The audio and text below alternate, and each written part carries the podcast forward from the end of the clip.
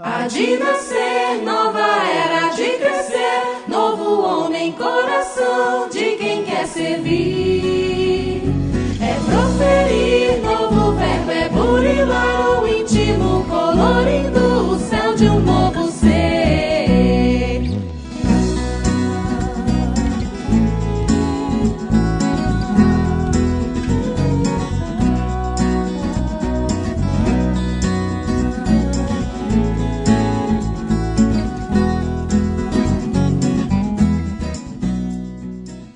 Olá pessoal, estamos iniciando mais um episódio do Pode Ser.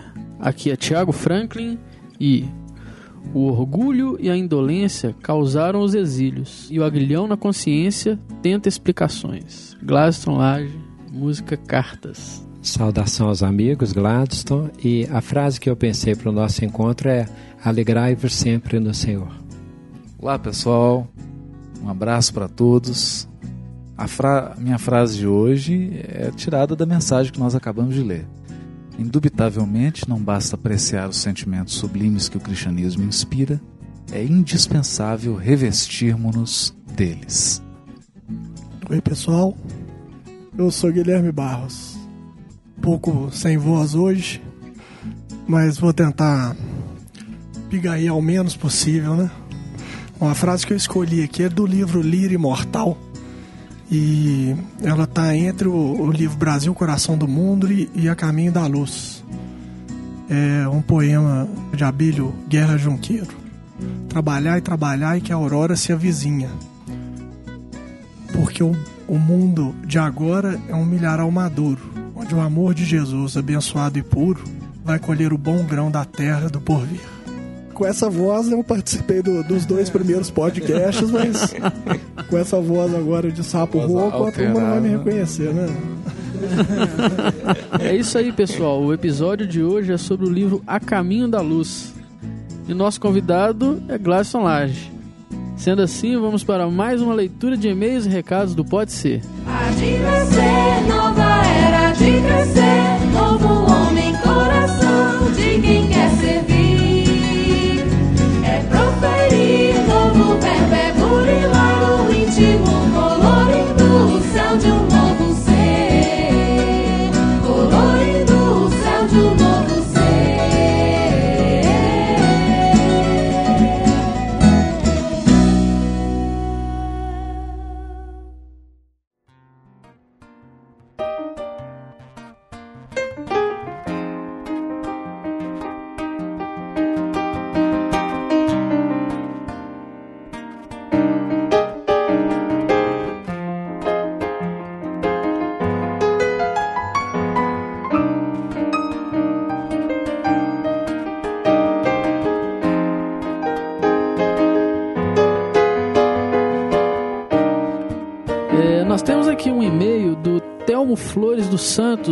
Campo Largo, Paraná. Ele diz o seguinte: Caros amigos, coordeno um grupo de estudo na Casa Espírita em Campo Largo, na modalidade imersão.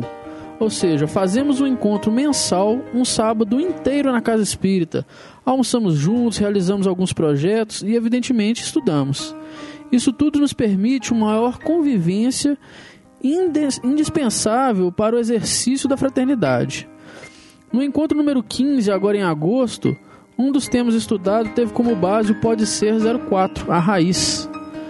Foi uma maravilha, conduzimos reflexões tão importantes e pudemos olhar para a grandeza do edifício ou a árvore sendo construída pela sabedoria divina, à medida que seus filhos vão amadurecendo e capacitando-se para a nova lição.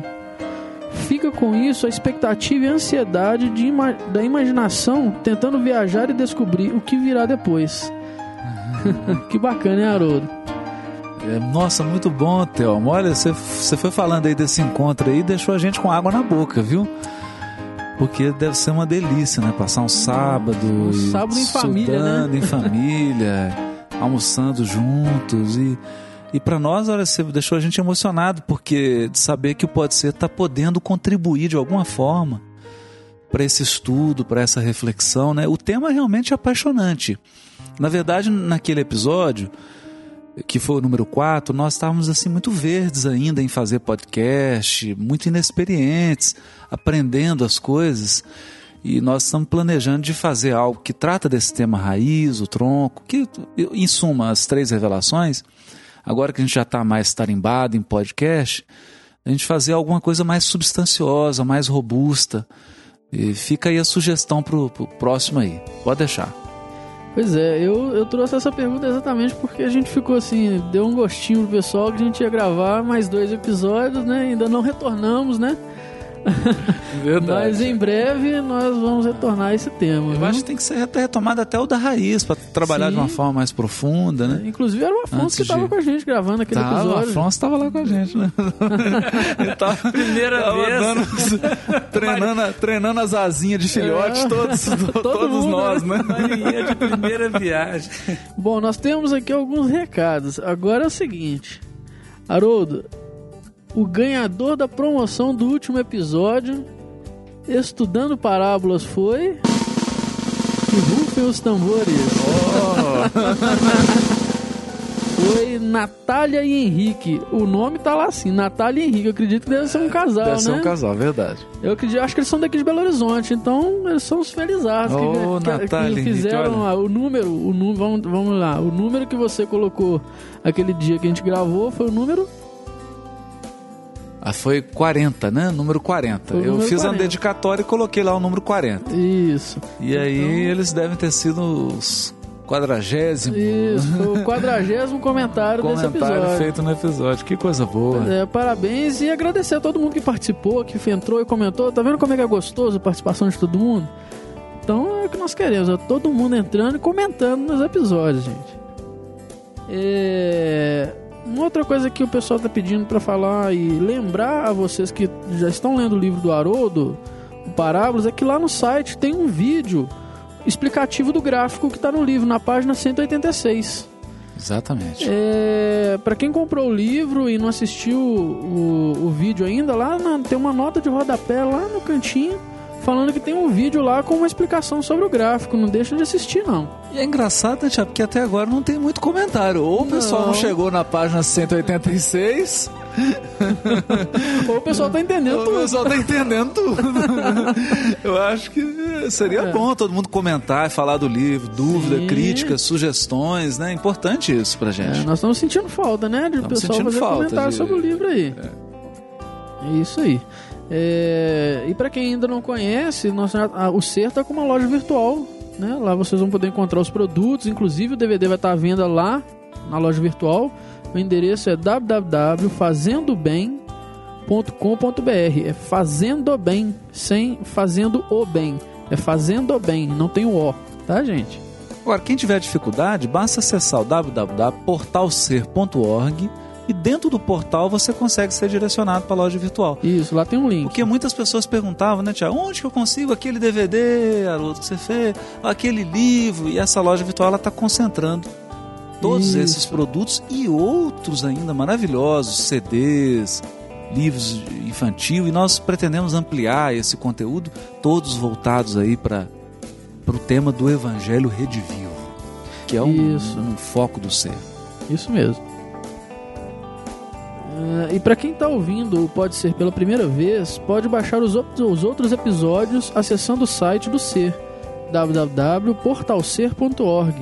E quem quiser entrar em contato, pode enviar e-mail para podser@portalser.org.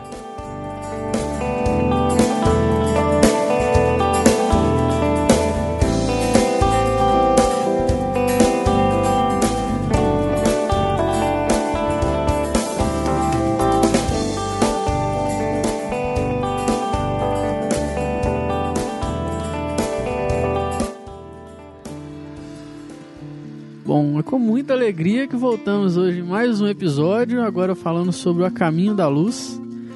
E se avizinha, né, o nosso seminário sobre o livro A Caminho da Luz, com muitas surpresas, é um seminário litero musical, com música, teatro, poesia e Haroldo Dutra Dias. Então, é um Alguma projeto coisa- muito bacana, Tem que ter né, algo Haroldo? para atrapalhar, né?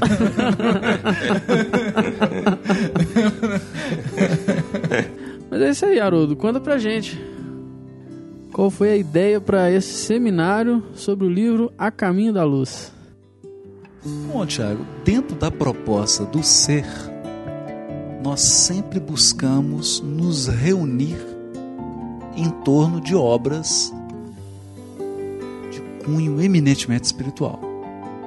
Essa sempre foi a nossa proposta, né? nos reunir em torno de grandes obras que a espiritualidade nos presenteou e também em torno da essência do Evangelho de Jesus. Essa é a proposta fundamental do ser. Mas dessa vez nós quisemos fazer algo diferente. Nós, eu digo, toda a equipe do ser. A ideia era fazer um seminário que proporcionasse para as pessoas uma grande experiência. Uma experiência do sentimento, uma experiência da sensibilidade, do intelecto, da, do, do veio artístico. Então é um seminário que procura reunir ao lado do, da palestra, ao lado do estudo propriamente dito, apresentações artísticas, todas elas, tanto a palestra quanto as apresentações, girando em torno desse sol que é o livro a Caminho da Luz. Então nós queremos que as pessoas como nós, como nós, isso é importante, né? Porque nós estamos chamando as pessoas para caminharem ao nosso lado. Nós não estamos apresentando nada para ninguém, nós estamos chamando as pessoas para.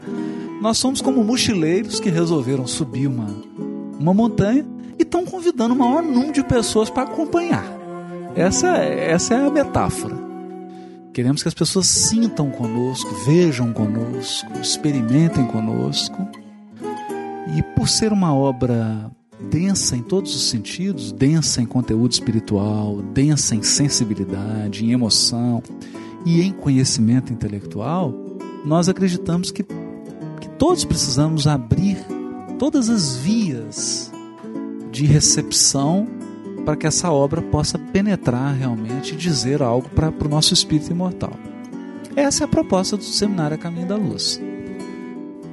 Aí é fantástico. Eu acho que vai ser maravilhoso esse seminário. Eu já estou assim ansioso para que dia 1 de outubro de 2011, né? Porque com certeza outras pessoas vão estar ouvindo esse podcast. É, vai. Vai pra frente, né? Esse, esse seminário aconteceu em 2011 e vai 2000. acontecer em 2011, 1 1 de outubro de 2011, Teatro Municipal de Nova Lima, das 16h30 às 20 horas. Isso. Agora eu posso te garantir que vai ter muitos e-mails do pessoal falando que foi avisado com quatro dias de antecedência. Né? Ah, pois é, mas. Acontece. próximas nós vamos, a boa notícia- Nós vamos avisar com mais antecedência. E é bom lembrar, Tiago, que para aqueles que não puderem participar, será gravado um DVD que já está inclusive em fase de pré-venda, para que as pessoas possam ter acesso e eternizar essa experiência, esse momento. É verdade. E nós colocamos ele em pré-venda com desconto ainda, porque tem gente que fala assim, pô, mas é muito caro. Não, quem quiser, né, aproveitar, tá com desconto aí na loja do Ser. Pra quem não conhece a loja ainda, é www.fazendobem.com.br. É lembrar que a grande parte do, do, do trabalho de produção está sendo voltado especificamente para fazer o DVD mesmo, né?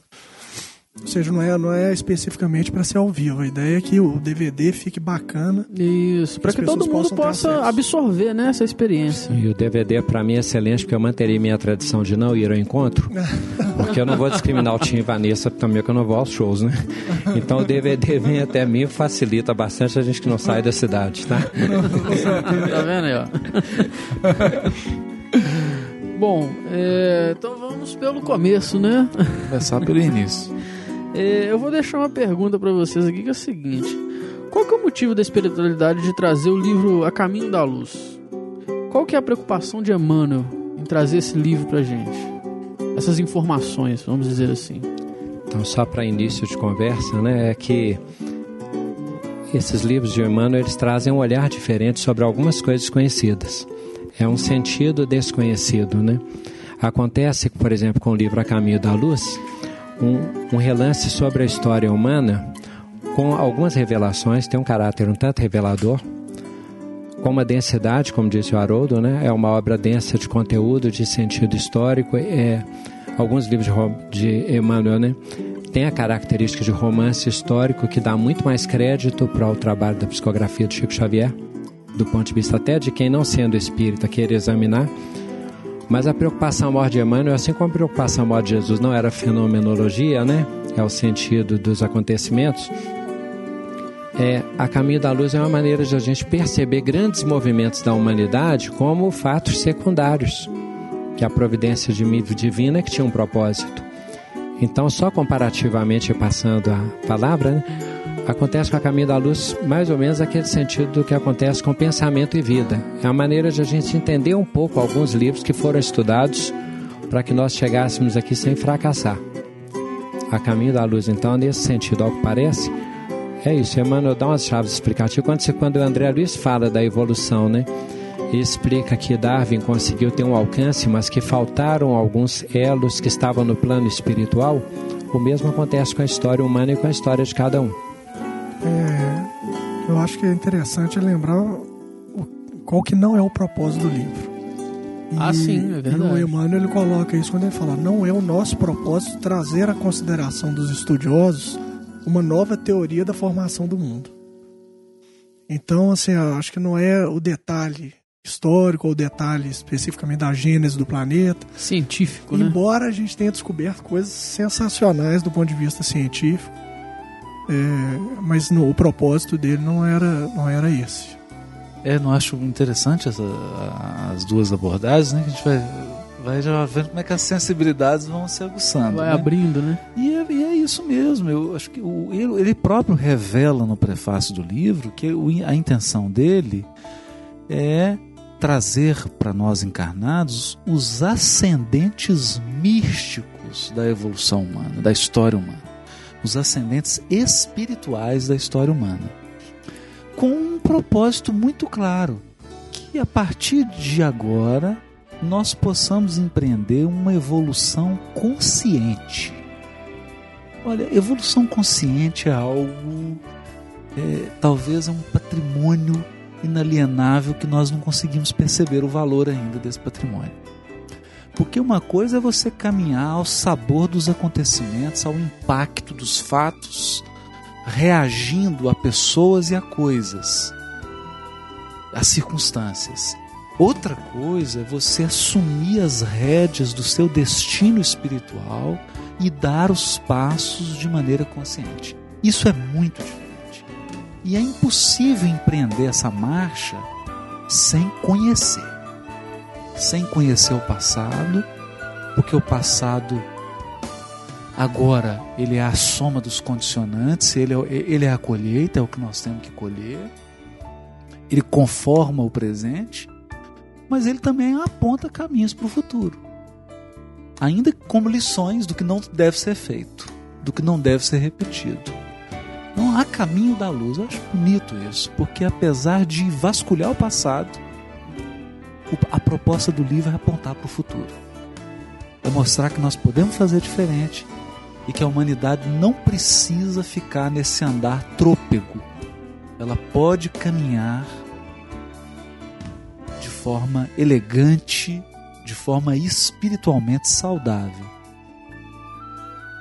É a forma elegante de caminhar, é a forma do Cristo. Está exatamente no capítulo 12, que é uma, uma divisão que eu acho que tem no livro muito interessante. Logo no início ele já fala que Jesus faz parte de uma pleide de espíritos puros. Então, o que você falou, Haroldo, tem um, trechinho curto que ele fala assim: é um esforço por mostrar a verdadeira posição do Evangelho do Cristo, tanta vez incompreendido aí, aí no mundo em face das religiões e das filosofias terrenas. Uma tese religiosa elucidando a influência da fé e o ascendente espiritual no curso de todas as civilizações terrenas.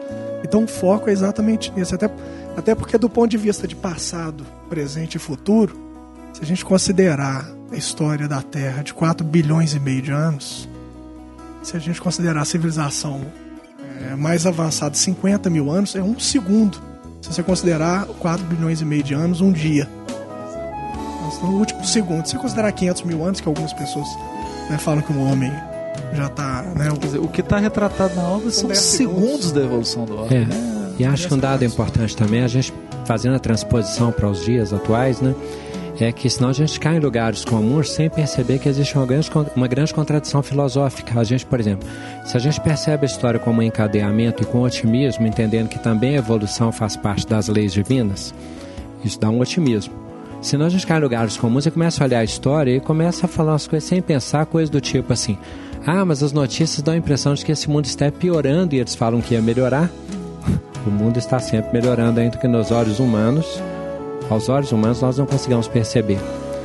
A segunda é quando gente fala de algumas coisas, nossa senhora, Deus deve estar muito triste com esse mundo, muito chateado conosco. Tem gente que até comenta que Deus teria se arrependido da criação. então, O livro nos permite ter uma maturidade. Né? É porque todo momento a gente vai ter um grande, uma grande euforia, achar que chegamos ao fim, que a civilização alcançou o ápice e depois vem a derrocada, porque são movimentos cíclicos, né? É, quando a gente achar que o dia está piorando porque está escurecendo. E, na verdade, são ciclos que têm momentos de expansão e de retração. De né? contração. Né? Eu, eu acredito, particularmente, que nós estamos sim num momento de, de contração, de retração, em que, ah, digamos assim, nós estamos talvez no prelúdio de um amanhecer, então a noite é mais escura agora. Estamos no período da ceifa. É, eu acredito que, que isso talvez esteja correto. Mas sem dúvida, na somatória, há sempre melhor. Sempre com o olhar divino sobre quaisquer fatos que a, que a realidade apresentar. Haroldo, você já nos disse é, que Emmanuel ele, ele, ele começa o livro através da Gênese, né? Se a gente pegar a questão da, da, da Gênese planetária, ele traz sobre as comunidades de espíritos puros que Jesus faz parte, né? Que é a comunidade dos Cristos, como você já trouxe pra gente no, no seminário do Apocalipse. Você podia falar um pouquinho pra gente sobre isso, sobre esse aspecto, né? Do início do livro, é, é, aí eu queria apresentar um ponto para reflexão de todos que estão ouvindo, que Emmanuel ele sempre, sempre, isso não é, não é fortuito, é sempre intencional em Emmanuel. Todo livro dele, toda abordagem, ele tenta fazer uma conexão, um traçado entre as três revelações. É como se fosse uma, uma toalha de renda em que ele busca entrelaçar elementos da primeira revelação do Velho Testamento, chamado Velho Testamento, ou Bíblia hebraica para os judeus, do Novo Testamento e da contribuição da obra espírita. Toda vez que ele se lança no estudo de, de qualquer coisa, de qualquer fato, ele está sempre buscando essa trans. Ele começa o livro de uma forma inusitada. Por quê? Nós podemos ouvir, quem está acostumado com o estudo da Bíblia hebraica, é capaz de ouvir os ecos do capítulo 1, versículo 1 do Gênesis de Moisés. É? A gente é capaz de ouvir os ecos. Talvez não faça tanto sentido quando a gente lê a tradução em português. No princípio criou Deus os céus e a terra. A tradução em português ela mata a riqueza do texto original. Que o texto original ele diz assim: Bereshit bara Elohim et Ashamaim veet Aretz. Que significa o quê? O Bereshit, Bereshit não é advérbio.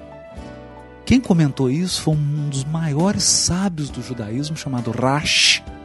Ele viveu na época de, do ano 1100 e pouco até 1200 e é considerado uma, um dos maiores comentaristas da tradição judaica. E ele diz assim: Bereshit não é advérbio. Bereshit é um substantivo que está no estado construto. Não estou falando hebraico nem grego, não. Vou explicar direitinho porque é importante entender isso. O estado construto é igual o Mary's House, onde aquele apóstrofezinho do Mary significa posse. Ou para quem está acostumado com latim, não sei se o Esperanto tem isso também, é, é o chamado genitivo, é o caso possessivo. Então, na verdade, o primeiro versículo da Bíblia ele começa assim: No princípio do criar. Então, ele não fala num, num início absoluto, ele fala no princípio da, do criar, ou no princípio em que criava Elohim, os céus e a terra, aí ele vai dando. A terra era sem forma, não sei o que, tá, tá, tá, a, a, face do abismo, ele começa a descrever. Agora, o que é curioso nesse texto? Que é uma poesia, primeiramente precisa ser dito isso, capítulo 1 de Gênesis é uma poesia. Quando você lê em hebraico, você vê que tem rima, tem cadência, é, é quase que um. Do, não é um dodecassílabo porque não segue esse, esse padrão de 12, mas ele tem sílabas tônicas que se repetem em ritmos regulares. É uma poesia impecável, eu diria que uma poesia parnasiana. De tão, é quase que Olavo Bilac. De tão impecável a acentuação das sílabas tônicas, né? Isso era cantado, era cantado, é muito bonito isso, né? Eu posso cantar o primeiro versículo para as pessoas terem uma ideia, né?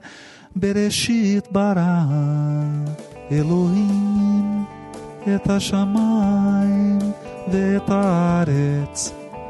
Então tem todas as acentuações, é uma poesia, uma poesia ao monoteísmo.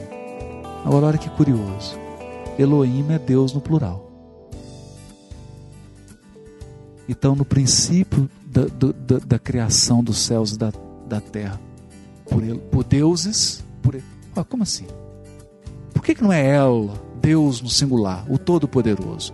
Ou o tetagrama lá, o, as quatro consoantes, né? Que alguns põem Yahvé e Yová, mas não tem nada a ver, porque não tinha, isso era impronunciável. Por que, que não está esse nome? Por que está Elohim? Muito procurando isso, eu encontrei um comentador anterior à Idade Média, judeu, e ele dizia o seguinte: isso é curiosíssimo. Está numa Bíblia hebraica ditada por judeus de Nova York. Eles dizem assim: Elohim está no plural, aí cada um dá uma explicação, mas essa eu achei interessantíssimo. Ele fala assim: dizem as tradições que ao criar a terra, Deus tinha um conselho de anjos que ele consultou para criar a terra. Olha que coisa isso. Porque toda a tradição espiritualista da terra, toda, toda, incluindo Platão, falou do demiurgo, que havia o ser responsável pela formação dos orbes, ele chamava de demiurgo todas as tradições religiosas, espiritualistas, sejam secretas, ocultismo, etc., etc., falam de conselhos angélicos responsáveis pela criação dos, do, dos corpos celestes. E Emmanuel inicia o primeiro capítulo de A Caminho da Luz com Rezam as tradições do mundo espiritual que na direção de todos os fenômenos da vida, do nosso sistema, Existe uma comunidade de espíritos puros e eleitos pelo Senhor da vida, em cujas mãos repousam as rédeas diretoras. Olha que coisa! Que comunidade de espíritos crísticos, os Elohims. Então, é fortuito ele começar o livro assim? Não é. Ele está trançando. Ele está ele tá pegando doutrina espírita misturando com o Evangelho, capítulo 1 de João, no princípio era o Verbo, né, etc, etc, e costurando lá no capítulo 1, versículo 1 de Gênesis. Aí alguém perguntará assim, mas o que, que a doutrina espírita entra nisso aí?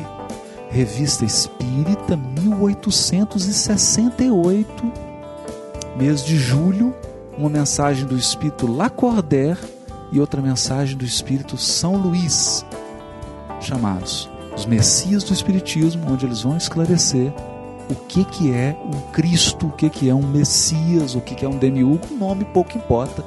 Tem centenas de línguas no planeta, você pode dar o nome que você quiser. O importante é entender a ideia que está por trás do, da, da terminologia. A ideia que está por trás é que o Cristo, Messias ou demiurgo é um espírito que atingiu o mais alto grau da escala dos espíritos puros após atingir o nível de espírito puro, você começa uma nova escala. E o, o topo dessa escala são os chamados Cristos ou Messias. Então, no sistema solar existe uma pleiade de espíritos messiânicos ou espíritos crísticos. Jesus é um dos membros dessa pleiade, responsável, governador espiritual do orbe terreno. Mas é uma pleiade. E numa entrevista dada na Era do Espírito, nós comentamos isso no DVD Apocalipse, Chico Xavier, numa entrevista em que ele era o repórter Herculano Pires, diz que o governador espiritual da galáxia, ou seja, o presidente dessa pleiade de espíritos puros, não é Jesus, é um Cristo de uma potência criadora ainda maior. É um universo que se abre. Os primeiros parágrafos dessa obra já descortinam um universo grandioso para a nossa compreensão e resolvem grandes problemas de hermenêutica, de interpretação bíblica que estão aí insolúveis há, há séculos, né? Eu acho que só por isso, se ele tivesse parado nos tempos, eu já estava satisfeito. Eu...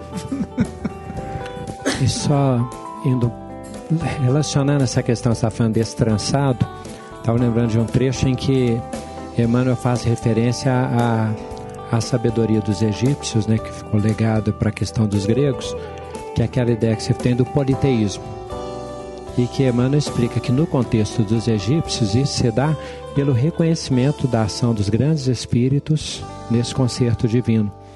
Então nós lembramos daquela maneira nossa mais rasteira, né? É, era um politeísmo Mas didático. Emmanuel resgata, um ele diz isso, é uma maneira didático. de entender essas potências que atuam em nome dessa providência divina. Inclusive ele, ele fala, Gratos, textualmente no livro, não sei se, se você se recorda, ele fala textualmente no livro que era pelo baixo nível de compreensão que incorretamente entenderam como politeísmo.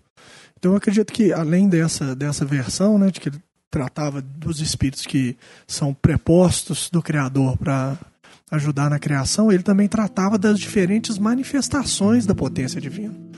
Que ora se apresenta como construtora, ora como destruidora, porque é no ciclo de renovação constante. Então, você tinha várias formas de perceber o, Criador na natureza. Então, todas aquelas divindades tratavam dessas manifestações diferentes de Deus, sem, contudo, falar que eram múltiplos deuses, né? mas que era um Deus único se manifestando na natureza de diversas formas também, é uma interpretação. E nesse sentido de dialogar e com os nomes diferentes que nós damos para as coisas, né? É, eu admiro muito aquela representação também que o Oriente adota em relação àquela trindade em que eles falam de Vishnu, Shiva e Brahma. É claro que os ouvintes sabem que o Haroldo já deve ter detectado ou que o nome está errado, ou que a pronúncia está errada, ou que não são estreito, alguma coisa. Mas o que importa, né, é que quando a gente fala da lei de destruição, Isso. eles entendem que Shiva é um aspecto divino de destruição. E se nós pegarmos também o contexto né, da história, do livro, isso que dissemos assim, né, o, os momentos de mais magnificência dos os momentos históricos, né, é, que depois caem em derrocada. Até os enormes, né, quando Emmanuel, quando o Gandhi, aliás, ele cita que quando ele parece vacilar um pouco no bem, ele observa que através da história os maus sempre sucumbiram mesmo aqueles que estabeleceram impérios e pareciam invencíveis, né? Que o bem sempre prevaleceu e que ele pensa sempre nisso e que sugere que pensemos sempre nisso. Então, essa manifestação também de destruição de Shiva é muito patente também quando a gente pensa né, no sentido da igreja, do Império Romano, da Revolução Francesa. Eles vêm, manifestam, semeiam e passam. Exatamente. Exato. Isso é muito bonito porque lembra, né? Gladys, o, o próprio ciclo das estações. A primavera, o florescimento, o verão, o amadurecimento, o outono, já começa um processo de decaimento até o inverno, já preparando a semente para um novo florescimento. Esse é o ciclo da forma. É o ciclo da forma. Porque Deus não Deus não tem um compromisso de manutenção de formas. Deus criou essências indestrutíveis e imortais. A forma é sempre mutável e sujeita ao aperfeiçoamento e ao progresso. É a própria reencarnação, né, Haroldo? A própria reencarnação é prova disso. Olhando do ponto de vista espiritual, poderia se dizer assim, não, o espírito estava de posse de todas as suas memórias, ele de repente esquece tudo, volta a ser bebê, só perdeu nessa. E não é assim, na verdade ali é uma contração momentânea para uma expansão ainda maior e os ciclos vão se vão, repetindo, vão abrindo-se em espiral cada vez mais cada vez mais, mais, amplas, mais, mais amplas. Exatamente. Mas, ô, ô, ô, Tiago, você tava falando, né? Da, da- assim, eu dividi, até não sei o Haroldo que tá estudando bem a fundo. Não, O todos livro, nós estamos. eu acho assim, pela. Eu fiz uma, uma, uma divisão, assim, é, que eu achei assim, dos capítulos, e, e, curiosamente, eu acho que assim, são cinco grandes partes desse livro. Né? Os dois primeiros capítulos falando de Gênese, da Gênese planetária e da Gênese da vida, né? da vida surgindo no planeta. Cita o capítulo. Depois, é, do 1 e o 2. Depois do capítulo 3 ao 11, falando de civilizações e povos antigos, que iniciando com as raças, iniciam com as raças adâmicas, terminando com Roma. Depois tem essa pausa no capítulo 12, falando sobre Jesus. Depois do 13 ao 19, sobre o cristianismo, a igreja passando por toda a Idade Média. E depois do 20 ao 25, falando da renascença, passando pela transição, a modernidade, o espiritismo encerrando com o evangelho e o futuro. Com a, com a transição planetária Não e sei com se o Haroldo concorda, mas eu acho que são Não, essas não, não só concordo partes, porque é né? o roteiro do seminário, né? Ah, então. O roteiro do seminário vai começar com a questão da gênese planetária e essa questão toda que nós demos uma, uma, uma pitadinha aqui e lá de gênese. então vocês já toda. sabem o que que nós podemos esperar desse seminário, né? Depois Tadinho. nós vamos falar, depois nós vamos falar na segunda parte, que é essa que o Guilherme tá falando, que é o capítulo 3 a 11. Os seis povos, ou os seis grandes povos da Terra, também identificado por Madame Blavatsky, na obra lá Doutrina Secreta, lá, várias correntes espiritualistas e místicas, né? As- as- os seis grandes povos. E não é à toa que o homem foi criado no sexto dia. Seis é o número do homem na Bíblia, na tradição da Bíblia hebraica. Então, vamos falar desses seis grandes povos, que são o povo africano, nosso pai e mãe, nossa raiz fundamental aí na Terra, os povos asiáticos, o povo asiático, né, como um todo, China, Japão, etc., aqui Oriente, e os quatro povos capelinos que vieram e deram essa, essa conformação. São, eu diria assim, as seis grandes raízes da qual se originaram todas as outras etnias e todos os grandes povos. Depois, o sete. O sete. O homem do futuro. O super-homem. Ou o futuro da raça humana. Ou a síntese dos seis povos do futuro, que é Jesus. É um, esse ser que vem para mostrar qual é o nosso destino. Então nós estamos no quilômetro 20 e ele está mostrando como que vai ser no quilômetro 20 mil. Né? Ele vai mostrar o homem do futuro, o que nós nos tornaremos. Então Jesus é o, é o sete. É, vai ser sete, o sétimo povo da terra, né? Que seremos a imagem e semelhança do nosso irmão mais velho, que é Jesus. Depois vai mostrar aí, é, a gente fica um pouco nessa parte, é, é, esse- mostrando a história do trabalho de Jesus, as dificuldades que teve, a sua mensagem, os empecilhos, as resistências, os equívocos, as deturpações da mensagem cristã. Porque a mensagem cristã não é o evangelho não é de Jesus, isso que é importante dizer, né? Nunca foi. O próprio evangelho de Mateus, de Lucas, o evangelho é de Deus. O evangelho é o código moral universal. Código moral universal. Jesus veio nos dizer ele. Ele veio nos dizer, nos contar, nos explicar esse código através da sua conduta. E aí vamos passar por esses percalços e depois transição planetária e o futuro. A nova Terra, a nova proposta. Que não é por acaso, né, gente? Aí vem outras sutilezas de Emmanuel. Essa é a estrutura do livro Apocalipse de João. Todas as profecias do Apocalipse se encaixam nessa estrutura que o Guilherme acabou de mencionar.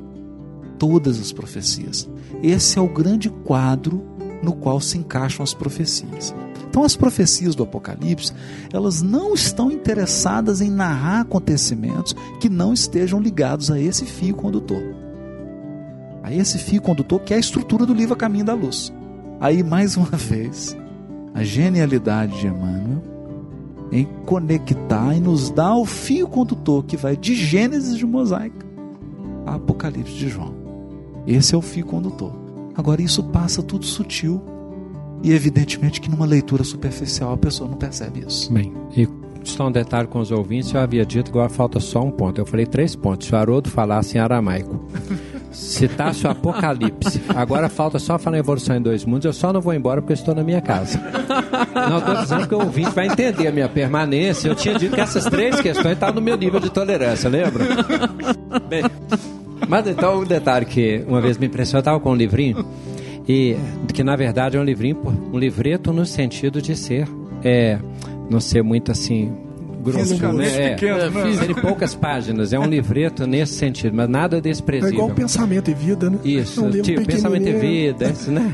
E, mas aí citava um, um, um discurso, um sermão lá, né, que falava que a gente não deveria resistir ao mal, que deveríamos responder ao mal com o bem, que se algo nos fosse tirado, mais deveria ser oferecido de boa mente. É, que se nós fôssemos obrigados a caminhar, nós deveríamos caminhar mais do que o exigido. E o nome do livro, né, é o, o Evangelho de Buda. Por que, que isso é importante? Porque quando Emmanuel fala que essa síntese, na verdade, esse trançado, novamente recorrendo a, a essa alegoria, essa metáfora que o Haroldo está fazendo, é, se nós formos pensar, esses princípios essenciais realmente estão difundidos e foram organizados, eles foram condensados, eles foram relacionados, mas felizmente, né, em quaisquer situações encarnatórias nossas, nós não estamos órfãos. Então, o Evangelho de, o, quando se falou lá no Evangelho de Buda, era o Sermão do Monte. Novamente, quando Gandhi fala que se poderiam perder todos os livros, né? Se não se perdesse o Sermão da Montanha, nada se teria perdido. É o inverso, é a síntese, é ao contrário de João, quando fala que se fosse escrever todos os feitos de Jesus, né, os livros não caberiam na superfície da terra, do globo, né? Gandhi já fez esse resumo, é o Sermão do Monte. Mas assim, vamos por partes, né? Nós já estamos avançando Você lá. deu uma cara. avançada Já aí, saindo pô. da Agora é isso, isso- cheio de Vocês vontade fazer- o programa, ué, Isso, vai- nós sempre dá trabalho pro Thiago editar, ó. ótimo. Ah, vai, vai, os Aí nós vamos num canto, outro vamos, por exemplo, para dificultar a edição dele, eu vou falar uma coisa, eu não sei se é vai eu já vai. comentei com o Haroldo, que com relação ao número 6, o homem ele é o coroamento da vida no planeta. Ou seja, tudo é feito Sim. na vida orgânica para conduzir a vida até esses páramos né, de compreensão de Deus. Como que se inicia com o como homem, quando ele diria o desperta, Gladson né? na sua música, o rei da criação. Exatamente, ele desperta, ele desperta Peraí, do peraí, sono da música? inconsciência. Qual é a música?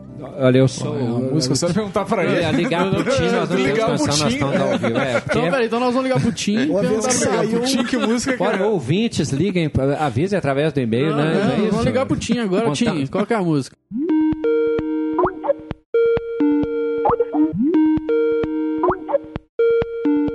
Alô?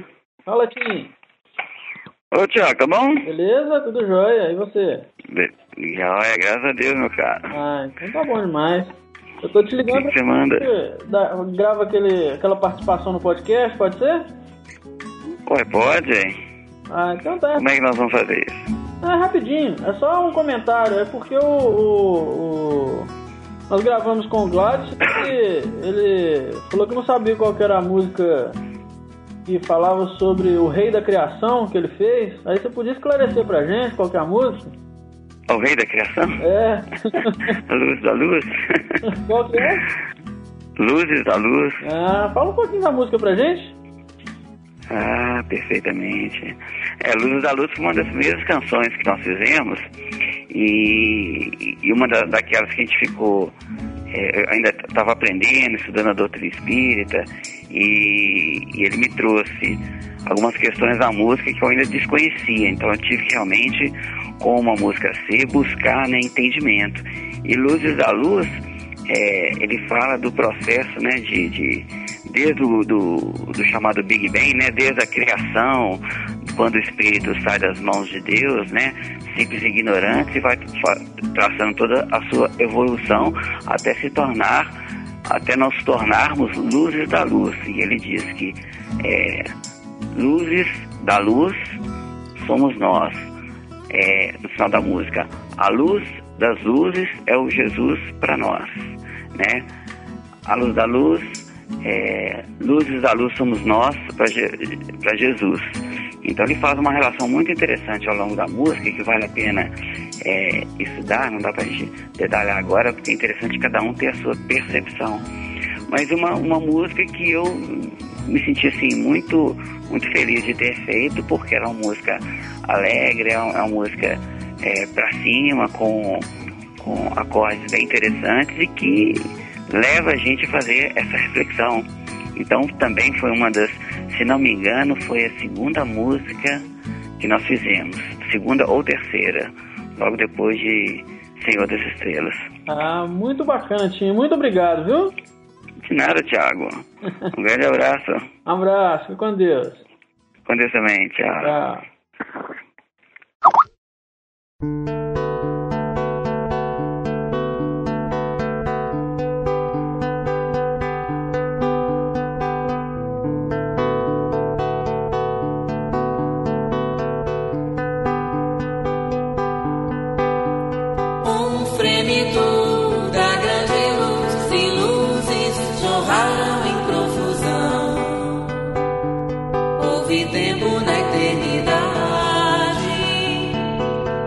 Espaço na imensidão. Sustentar a vibração divina tornou-se o nosso afã. Surgiu a bipolaridade,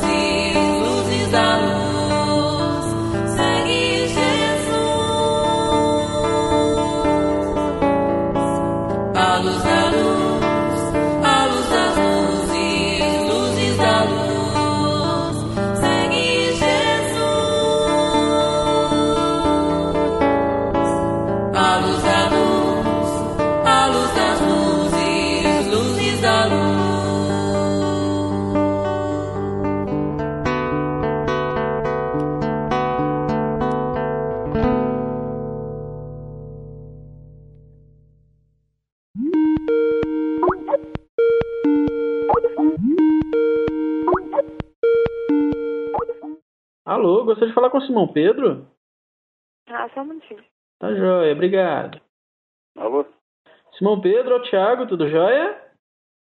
Tudo bem, Thiago? Tudo jóia. Simão Pedro, nós precisávamos de um comentário seu sobre a música Luzes da Luz, do Tim e do Gladstone. Você poderia fazer pra gente? Tudo bem.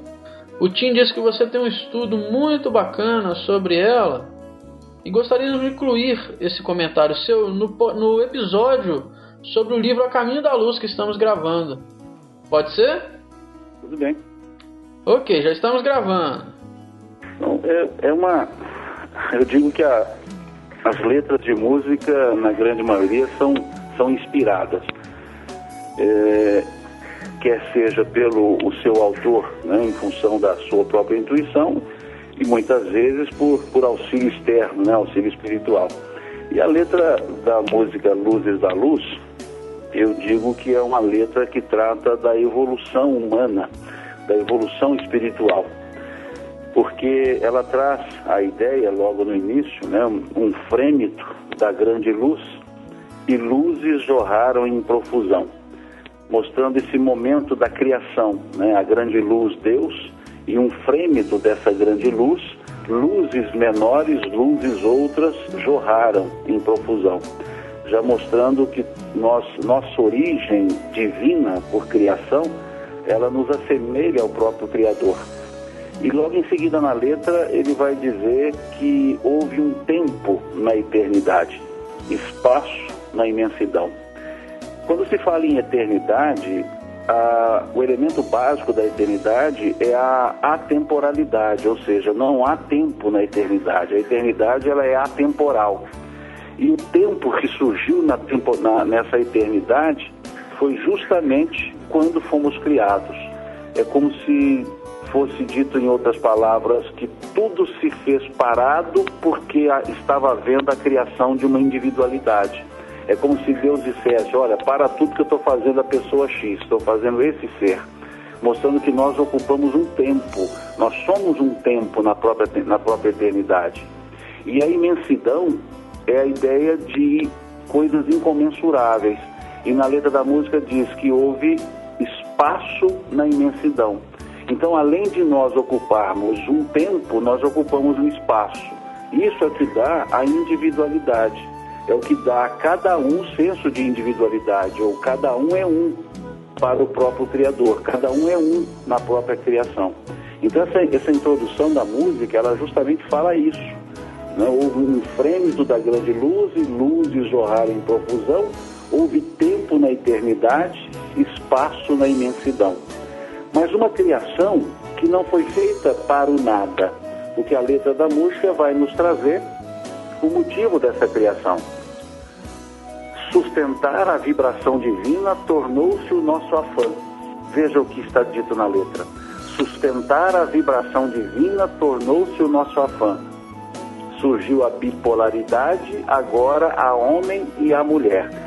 Qual o propósito da nossa criação? Se somos luzes jorradas em profusão, em função de uma grande luz, ou seja, se trazemos em nós a essência do próprio do Criador, a nossa função é sustentar a obra do Criador. É aquilo que André Luiz chamava de co-criadores.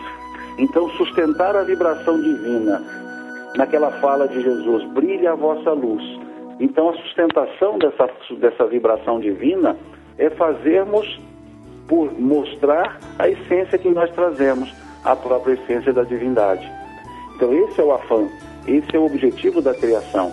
Não que sejamos deuses na ideia de igual a Deus, mas somos deuses em potencial divino. Deus é a perfeição e nós somos a perfectibilidade.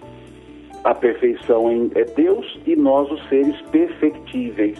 Então, tornarmos-nos perfeitos, aperfeiçoarmos-nos, melhor dizendo, é o, é o sustentar a vibração divina. E a bipolaridade que surge na letra da música, surgiu a bipolaridade, agora a homem e a mulher, presença, ausência, luz, não luz, calor, frio, ato e nação. Esse jogo de palavras, essas, esses aspectos dicotômicos que estão colocados na letra, é justamente o que simboliza para nós a escolha.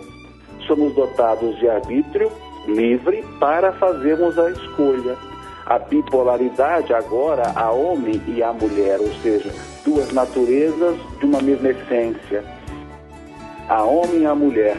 A peremptoriedade, a sensibilidade. O, a racionalidade, a intuição. Ou seja, os diversos sentimentos que poderemos desenvolver. A homem e a mulher. Presença, ausência. Os contrários luz não luz, calor frio, ato inação, são justamente as nossas escolhas, as ações, as contraposições, as atitudes com as suas respectivas consequências. Então mostra esse aspecto que o crescimento, a aprendizagem, a aprendizagem, ela se faz por escolhas e nós temos sempre duas opções de, de atitudes, cada uma delas gerando as suas reações mas nós temos as opções da escolha. E é justamente pelas opções e pela escolha que nós desenvolvemos o nosso aprendizado. Então, essa sustentação da vibração divina a partir do nosso crescimento, pelo nosso aprendizado, pelas nossas escolhas. E aí, depois, na sequência, quando mostra essas escolhas, quando mostra esse aprendizado, ele vem dizendo: o homem se ergue na figura de Adão ama e aprende a ser o rei da criação. Ou seja, o homem se ergue na figura de Adão. Adão mito, mas o mito que nos remete ao erro. Porque Adão, lá na estrutura gênica, ele aprendeu a partir do erro. Naquela ideia mítica da, da, do fruto proibido, da, da, desobediência, ou seja, o erro, é que ele concedeu a, a condição de crescer como foi dito no mito, é, comerás com o suor do teu rosto. Ou seja, fruto do teu trabalho é a tua evolução, fruto do teu esforço é a tua recompensa. Então, erguer-se na figura de Adão é justamente no processo do erro e acerto, em função das escolhas que fizemos. Então, justamente o homem se ergue na figura de Adão. E nesse processo de aprendizagem, mesmo que pelo erro e o acerto, a consequência ama, ou seja, o aprendizado que nós fecharemos é quando entendemos a essência do amor. Então, por isso está dito: o homem se ergue na figura de Adão, ama e aprende a ser o rei da criação. Então, ama e aprende. O, o sentimento, a sensibilidade, precedendo o próprio raciocínio, precedendo o próprio conhecimento mas mostrando que até mesmo pelas atitudes erradas, nós temos oportunidade de reaprendermos se estivermos dispostos ao sentimento divino do amor e aí cresceremos. Se observarmos bem, é a característica de um mundo provacional e expiatório. Quando vemos lá no Evangelho segundo o Espiritismo, na caracterização dos mundos, o mundo de prova e expiação é aquele em que há predominância do mal ou seja, aquele em que o erro é em maior proporção do que o acerto. É a típica figura de Adão. E é justamente nesse mundo de erros que nós aprendemos com os erros a acertar também, é que vamos nos erguendo, ou melhor, soerguendo, porque vamos num trabalho próprio, pessoal, de esforço vencendo as más tendências e desenvolvendo os bons sentimentos. Então o homem se ergue na figura de Adão, ama e aprende a ser o rei da criação. E aí no, no fechamento de letra ele diz: queremos voltar a ti, ó Pai. As luzes querem, anseiam a. Veja o processo. Um frêmito da grande luz começa a letra, ou seja, a criação, o início encerra, queremos voltar a Ti, ó Pai, como se no processo da evolução sentíssemos uníssonos a Deus, sentíssemos ligados a Deus, queremos voltar a Ti, ó Pai, voltar ao próprio Criador. É quando desenvolvemos o nosso, na nossa perfectibilidade a perfeição.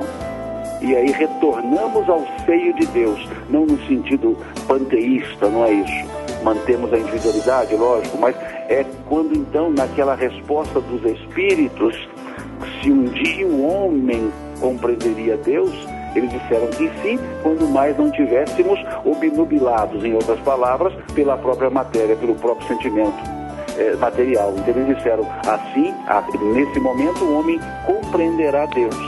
É justamente no, dizer da letra da música: queremos voltar a Ti, ó Pai. As luzes querem, anseiam a Mãe Luz. Isso mostra o determinismo evolutivo, o determinismo da evolução, que é algo inexorável. Todos evoluiremos, mesmo que pelos erros e acertos, mesmo que pelo processo dos erros.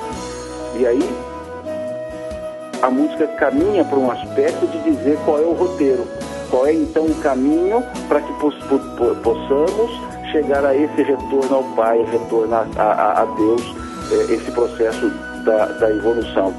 E aí a letra da música diz: Luzes perdidas, serenai, eis o roteiro, segue Jesus. É interessante mostrar luzes perdidas, aquelas luzes, aquela ideia de, do homem que se ergue na figura de Adão, ou seja, no erro, luzes perdidas, serenai. Ficais, fiquem serenos, quer dizer, acalmem-se. Há um caminho, há um roteiro. Então ele diz, luzes perdidas, serenai. Eis o roteiro, segue Jesus. Isso coaduna com a questão 625 do Livro dos Espíritos. Qual é o tipo perfeito que Deus ofereceu ao homem para servir de guia e modelo para a humanidade? Jesus. Então, nesse processo evolutivo, nesse mundo de provas e expiações que vivemos, no nosso caso, o nosso roteiro é Jesus. Esse espírito que assumiu a, a, a tutela, por assim dizer, dessas crianças que somos no processo evolutivo, desses menores que somos no processo evolutivo. Então, para nós que estamos nesse soerguimento a partir da figura de Adão, do erro, nós então temos o roteiro, Jesus. Seguir as suas ideias, as suas palavras, os seus ensinos, que é o que nos disseram os Espíritos justamente nessa questão 625. Então essa letra, essa música, ela retrata é, esse processo evolutivo. Ela retrata a nossa origem e o nosso destino. E entre a origem e o destino, a nossa função, que é que é manter a vibração divina. Ela retrata os processos pelas dicotomias, presença, ausência, luz, não luz, calor, frio, ou seja, pelos contrários, pelas atitudes, pelas escolhas. Ela nos dá um indicativo que a evolução é inexorável e passa a ser um desejo nosso, voltar a Ti, ó Pai, voltar a Deus, voltar ao Criador. E nos dá o caminho para que isso tudo seja feito. Eis o roteiro segue Jesus. É uma letra, como outras que tive oportunidade de, de avaliar do mesmo autor, que é do Gladstone, que eu não conheço pessoalmente, não tive ainda esse prazer, trazem sempre essa característica, essa característica de reflexão. Então é uma letra que eu desconheço o processo é, pelo qual ela foi, ela foi criada, ela foi escrita, mas é uma letra altamente inspirada na ideia da evolução. E é interessante, porque eu havia esquecido, no momento da letra, quando fala do seu erguimento na figura da, de Adão, a letra traz um pensamento de Leon Denis, quando ele diz lá na letra da música, é, dorme mineral, desperta vegetal, segue instinto no animal. E aí que vem, o homem se ergue na figura de Adão. Então ele mostra primeiro esse processo autômato da evolução, do mineral, do vegetal, do animal, mostrando as características, dorme mineral, desperta vegetal, segue instinto no animal. E quando vai entrar para o hominal, é que ele então trabalha com a ideia de o homem se ergue na figura de Adão, mostrando que nesse processo evolutivo a tomada de consciência na figura de Adão, na figura é, da escolha.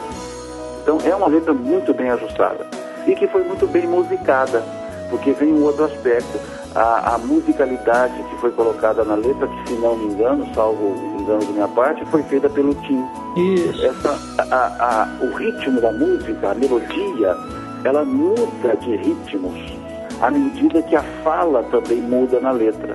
Ela vem de uma forma mais, mais a gente diz horizontalizada, né, um pouco mais long, longe, longa em notas, e quando vai falar da dicotomia, da presença, da ausência, da luz, da não luz, ela pega, um- ela muda um pouco o ritmo, fica um pouco mais rápida, mais de jogo de notas, e depois quando fala do soerguimento, quando fala da- do retorno a Deus, quando fala de voltar a ti ao Pai, ela volta a ter aquele estilo mais horizontal, mais sereno, e, e- e vem aquela, aquele jogo de notas que são mais cadenciadas. Então, tudo isso, eu conversava até uma vez com o Tim, e ele disse assim, é, é interessante porque essa observação não tinha percebido, mas porque também é intuitiva, é inspirada, é esse aspecto da sensibilidade. Então, é, é uma, uma junção, ou foi uma junção perfeita, de uma letra que trata da evolução com a melodia que segue o ritmo da própria evolução. E aí é onde nós, então, eu particularmente, parabenizo os dois. O autor da letra e o, o, o, o autor da melodia. Que, volto a dizer, salvo engano, foram Gladstone e Tim. E aí vai os nossos parabéns. E até ante- já antecipando outras letras que também pude, pude ler da, do- da mesma autoria de Gladstone e algumas de Tim e a musicalidade também constante nessas letras, como em outras músicas, como a música Pedro, como a música Médiuns. São músicas que tratam do, do- do elemento histórico religioso contido nos textos eh, bíblicos, eh, mas bem ajustados à lógica existencial. E aí é que está a beleza dessas letras. É fantástico, Simão Pedro. Muito obrigado. A gente está fazendo uma, uma série com o Tim e com o Gladson, e a gente está gravando um podcast com eles. É, exatamente, eles falando sobre o processo de criação, sobre o processo de, de, de trabalho dos dois, né? Como uma dupla que tem feito músicas maravilhosas, né? Pois é, é o que eu disse, eu não conheço o processo pelo qual eles, eles trabalharam, sabe? Passaram, mas a gente percebe que não são letras propositadamente criadas, mas tiveram um propósito de criação. Ah, sim. É, inclusive, nós estamos aqui com uma letra fresquinha do Gladstone para o seminário A Caminho da Luz, que o Haroldo vai fazer dia 1 de outubro, né? Sim. Vou, vou te passar a letra dela depois por e-mail. Ah, ótimo. Eu, quando analisei a letra Médiuns também, é um espetáculo a forma que ele trabalhou, né, no- amarrando no, o, hoje Médiuns, antes pro- profetas, faculdades não mais ocultas, coisa muito bem ajustada. Né? É, o diálogo criou de Jesus com Pedro, ele criou, não, o diálogo existente, a forma que ele criou para retratar isso. Então, para, eu acho, eu acho, não conheço o Gladys, realmente não conheço pessoalmente, mas eu acho que é um dos autores, dos compositores mais afinados com a sensibilidade inspirada para as letras, sabe? Eu acho perfeito o que ele faz. É fantástico. Em breve a gente vai entrar em contato com você para poder comentar outras letras dele. Eu acho que vai ser fantástico a gente é, mostrar essa, esse outro lado da- das músicas para o- os ouvintes, né? Lógico, acontece muito, o próprio, o próprio autor pode dizer, olha, eu não pensei nada disso quando eu criei, mas quando a gente ouve, nos desperta esse tipo de pensamento, esse tipo de, de, de, de- de análise, sabe? Exatamente. Um dia até eu conversava com a, a poetisa lá de Divinópolis, né, a dona Adélia Prado, a gente conversava com ela e ela e uma companheira disse assim, o que você acha das análises que eles fazem dos seus poemas? Ela falou, olha, eu não, quando escrevi, eu não pensava aquilo que eles estão analisando, mas depois de ler o que eles analisaram, eu passei a pensar como eles. É uma coisa interessante, quer dizer, porque o- é inspirado, foge, né? Ah, é fantástico. E olha, você encontrando com, com, com, com o Gladstone, com o Tim, cumprimentos em meu nome, porque o Tim até eu tive com ele recentemente, eu sempre, sempre que eu encontro com ele, encontrei com a Vanessa agora lá em Vitória da Conquista, e sempre quando eu encontro eu estou parabenizando, sabe? Não canso de dizer isso para eles. Mas com o Gladstone eu nunca tive oportunidade de conversar com ele, então vai, os- transmita para mim os, lá os parabéns, que é, é fantástico, sabe? Eu gosto muito da forma que ele trabalha. Pode deixar. Todos nós gostamos. Pode deixar que eu, eu transmito para ele sim. Obrigado, viu? Tá ok. Muito obrigado a você. Fica com Deus. Você também, tchau. Tchau. Mas então, com relação a essa, essa- esse número 6, tem uma coisa interessante, mas depois eu vou entrar aqui e você vai se virar para editar aí, para colocar a fala depois, a do Gladson.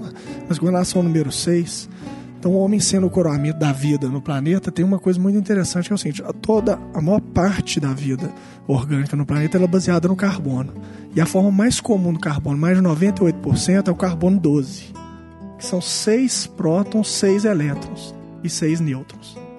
Então, algumas pessoas até falam em relação a isso, com relação ao número 666, tudo que pode ser Sim. que a vida esteja prestes a mudar a sua base, inclusive a sua base orgânica, para poder absorver um psiquismo mais Com certeza. adiantado, mais Para maleável. absorver o novo etc., homem. pra absorver o o, homem do futuro. Só para deixar essa, essa informação que é mais entre nós aqui, homem mas que futuro. eu achei interessante. Com relação ao que o Gladstone falou, o Thiago, e que, o, e que o, o Haroldo falou também, com relação à figura crística, que ela foi. é, esse evangelho foi ventilado através de outros líderes espirituais. Olha o que está falando aqui na página 39. Eis porque as epopeias do evangelho foram previstas e cantadas alguns milênios antes da vinda do sublime emissário. Os enviados do infinito falaram na China milenária da celeste figura do Salvador, muitos séculos antes do advento de Jesus. Os iniciados do Egito esperavam-no com as suas profecias. Na Pérsia, idealizaram a sua trajetória, antevendo-lhe os passos nos caminhos do porvir. Na Índia Védica, era conhecida quase toda a história evangélica, e aí segue. Olha por que é importante, eu acho, conhecer isso, Gladys. Tem um, um- um documentário muito interessante que vale a pena ser visto, que é o Zeitgeist. Eu não sei se, se os ouvintes aí já, já viram, se não tiveram oportunidade, procurem. Não, E, nós vamos colocar no post lá a informação É, coloque. sobre... É uma informação bem interessante que tem que ser vista com olhos críticos. Porque eles falam lá, justificando que Jesus era uma figura é, que foi inventada por causa desses sinais que foram encontrados em povos mais antigos. Aí é a inocência de quem observa o fenômeno. Ou seja, ele vê lá, ó, só para vocês terem ideia, Horus, por exemplo, que é o filho de Osíris e de Isis. A história é bem parecida. Como Horus, você tinha Atis, Krishna, Dionísio, Mitra, vários deuses solares ou filhos da luz. Então, essa. é, eu não sei como me fugiu a palavra aqui agora, mas essa. Pluralidade de. É, de, de- A mesma de- ideia de- rondando de- vários é. povos. É exatamente por causa dessa promessa. Porque quando Jesus trouxe os, exi- os exilados, ele falou assim: Olha, eu vou voltar para vocês, não vou abandoná-los, estarei com vocês. Então, uma figura extremamente aguardada, que legou esse. Sim, só uma pegadinha, desculpe, mas gente, é, vamos lá, né, Tiago. Quem caminhou sobre as águas, né, multiplicou os pães e ressuscitou, né, um, um corpo lá, né, Eliseu. Todos esses episódios, então se a gente for pegar pela tradição, né, eu vou poder dizer Pela assim, não, eu já tradição. conheço, Eliseu também conseguiu isso e tal. Não é fenomenologia, né? Mas o sentido ela vai se manifestando com a mesma forma, a fim de que cada um a seu tempo vá percebendo seu sentido. Por isso, Glass, que há algo que me encanta em Allan Kardec quando ele adota a universalidade do ensino dos espíritos como critério de valoração. Então não é a originalidade do ensino. Porque o que há de original para nós produzirmos depois de Deus existir? Depois da existência do absoluto, o que que o relativo pode produzir de original? Eu gostaria que alguém me respondesse isso. Guilherme. Tá bom? Pode, tá à vontade. Não, porque nós somos três. Ele perguntou, eu passo. Pronto, checkmate, acabou, não tem saída ou não. Não, não é? Nós, a gente- nós brincamos de Depois criação. da né? existência do absoluto, o que que- por isso que me encanta a abordagem de Emmanuel quando ele diz assim: a mente é o espelho da vida em toda parte. Espelho. Lá o Pensamento e Vida, no livrinho. Então, a, a grandeza do, do relativo é refletir parcela do absoluto. Então, aqui, quando você fala que até ingenuidade sai um documentário do Zeitgeist, né? eu não penso que seja até ingenuidade. Eu me lembro da mensagem que abriu esse podcast. Livro Vinha de Luz, capítulo 89, Na Intimidade do Ser.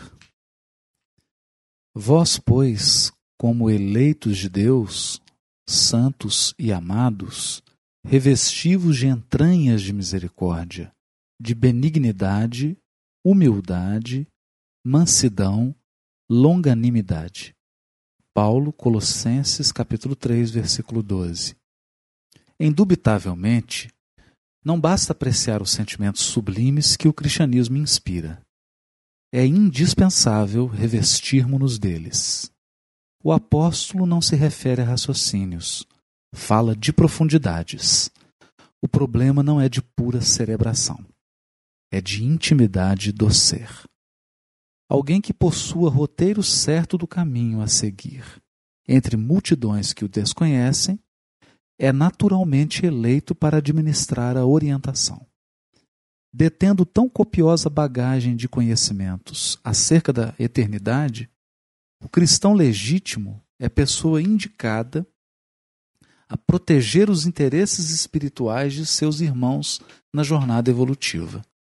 No entanto, é preciso encarecer o testemunho, que não se limita à fraseologia brilhante.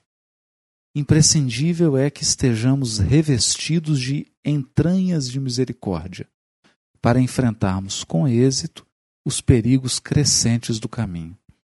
O mal para ceder terreno, compreende apenas a linguagem do verdadeiro bem. O orgulho, a fim de renunciar aos seus propósitos infelizes, não entende senão a humildade. Sem espírito fraternal, é impossível quebrar o escuro estilete do egoísmo. É necessário dilatar sempre as reservas de sentimento superior, de modo a avançarmos vitoriosamente na senda da ascensão. Os espiritistas sinceros encontrarão luminoso estímulo nas palavras de Paulo. Alguns companheiros, por certo, observarão em nossa lembrança mero problema de fé religiosa, segundo o seu modo de entender. Todavia, entre fazer psiquismo por alguns dias e solucionar questões para a vida eterna, há sempre considerável diferença. É questão de essência porque as tintas que nós trazemos na intimidade, nós costumamos lançá-las no painel da vida. Então, se você chega mal intencionado, você vai ver má, má intenção em tudo. Se você chega com a maldade, você verá maldade em tudo. Então, a questão aqui, que é importante, e esse, e esse seminário Apocalipse é também um desafio para isso, que é o seguinte: purifica teu íntimo purifica teu íntimo, porque senão você não vai entrar no caminho da luz. Você não vai perceber as luzes que estão nesse livro se a sua intimidade não tiver higienizada. Se o seu coração, se a sua mente. Porque tem criaturas aqui que ficam pegando uma vírgula, ah, ele errou no português, esqueceu uma concordância, tem um.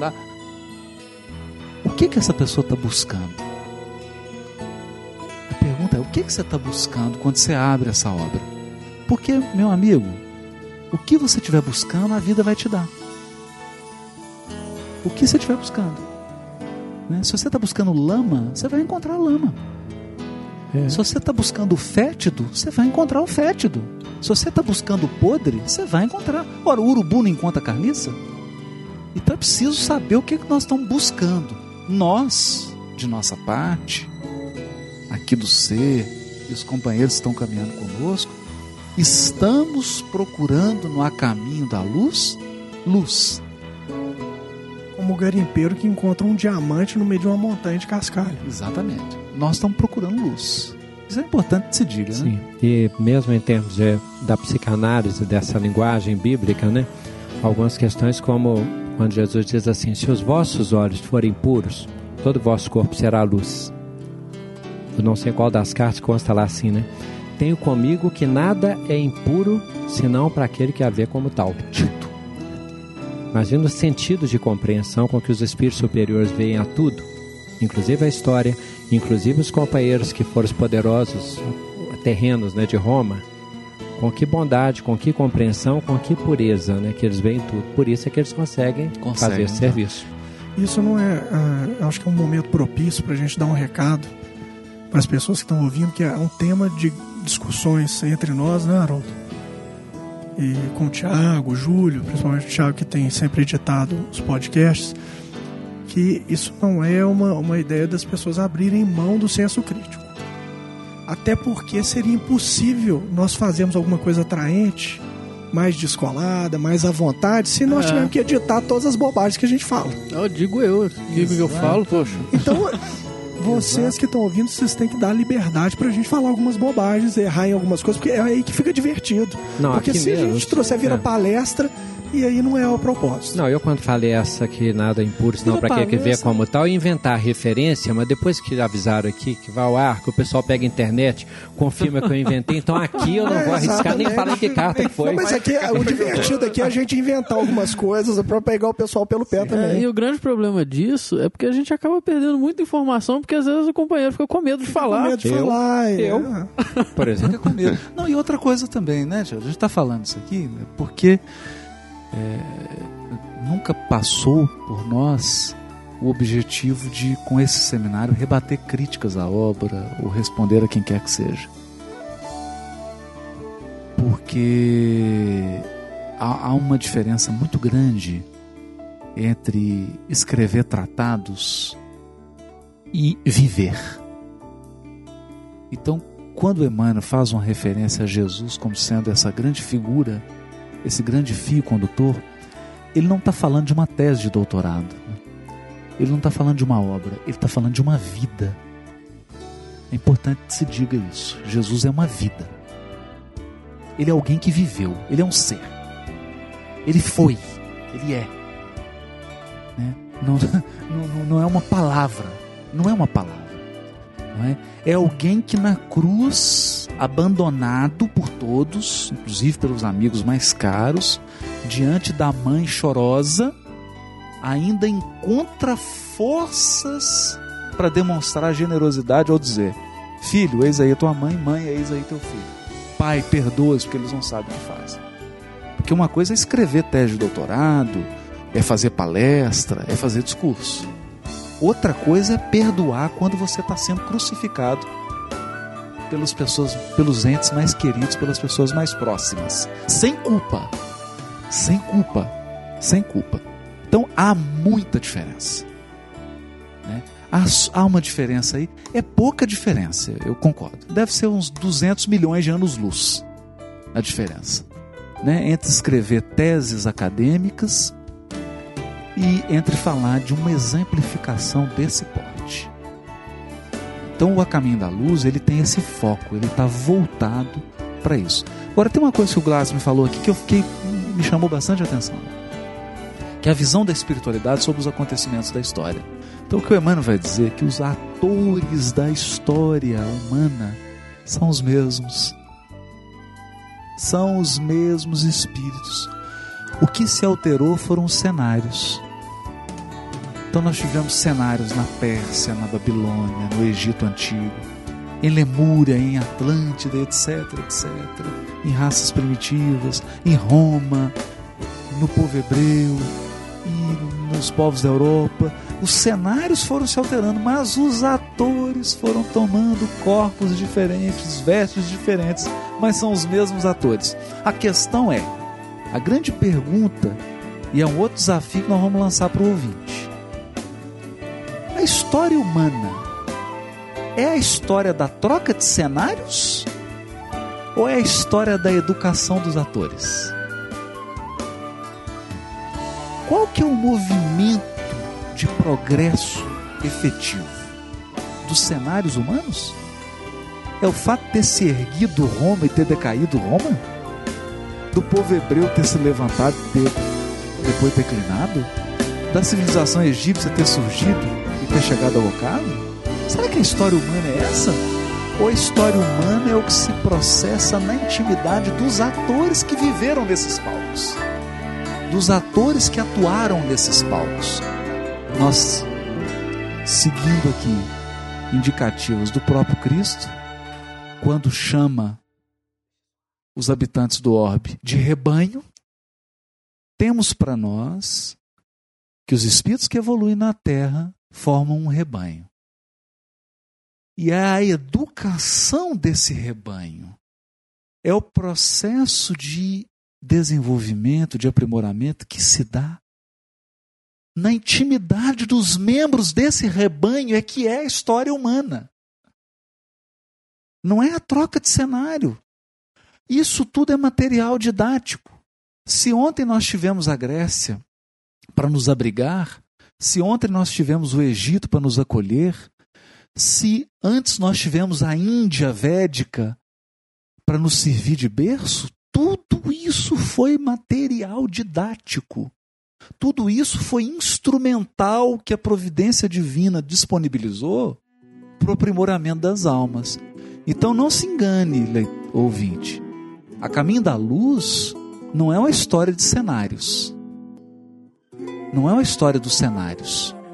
É a história da jornada dos atores.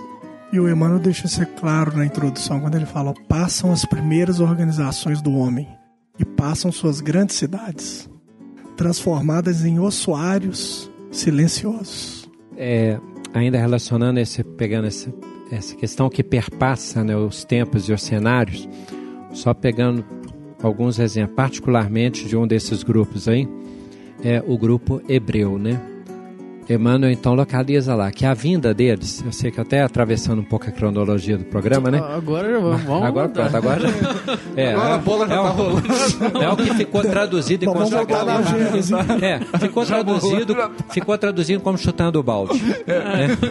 Então, os hebreus, por exemplo, o motivo de eles terem sido radicados aqui está relacionado àquele orgulho racial, que é a questão do separatismo deles Exclusivismo. que perpassa o Antigo Testamento o tempo todo. Eles são grupos que, que se opõem, que rivalizam, que guerreiam, que conquistam e, e que entendem que como se fosse um time, que Deus fosse o, o torcesse para o time deles. O técnico né? deles. O técnico deles, né? Exclusivo. Então, então a visão de Deus, inclusive, ficou impregnada dentro dessa tradição, dentro do olhar deles, aquilo que a gente fala, que interfere no que a gente concebe. É a mesma questão que vai mudando de cenário e vem Jesus.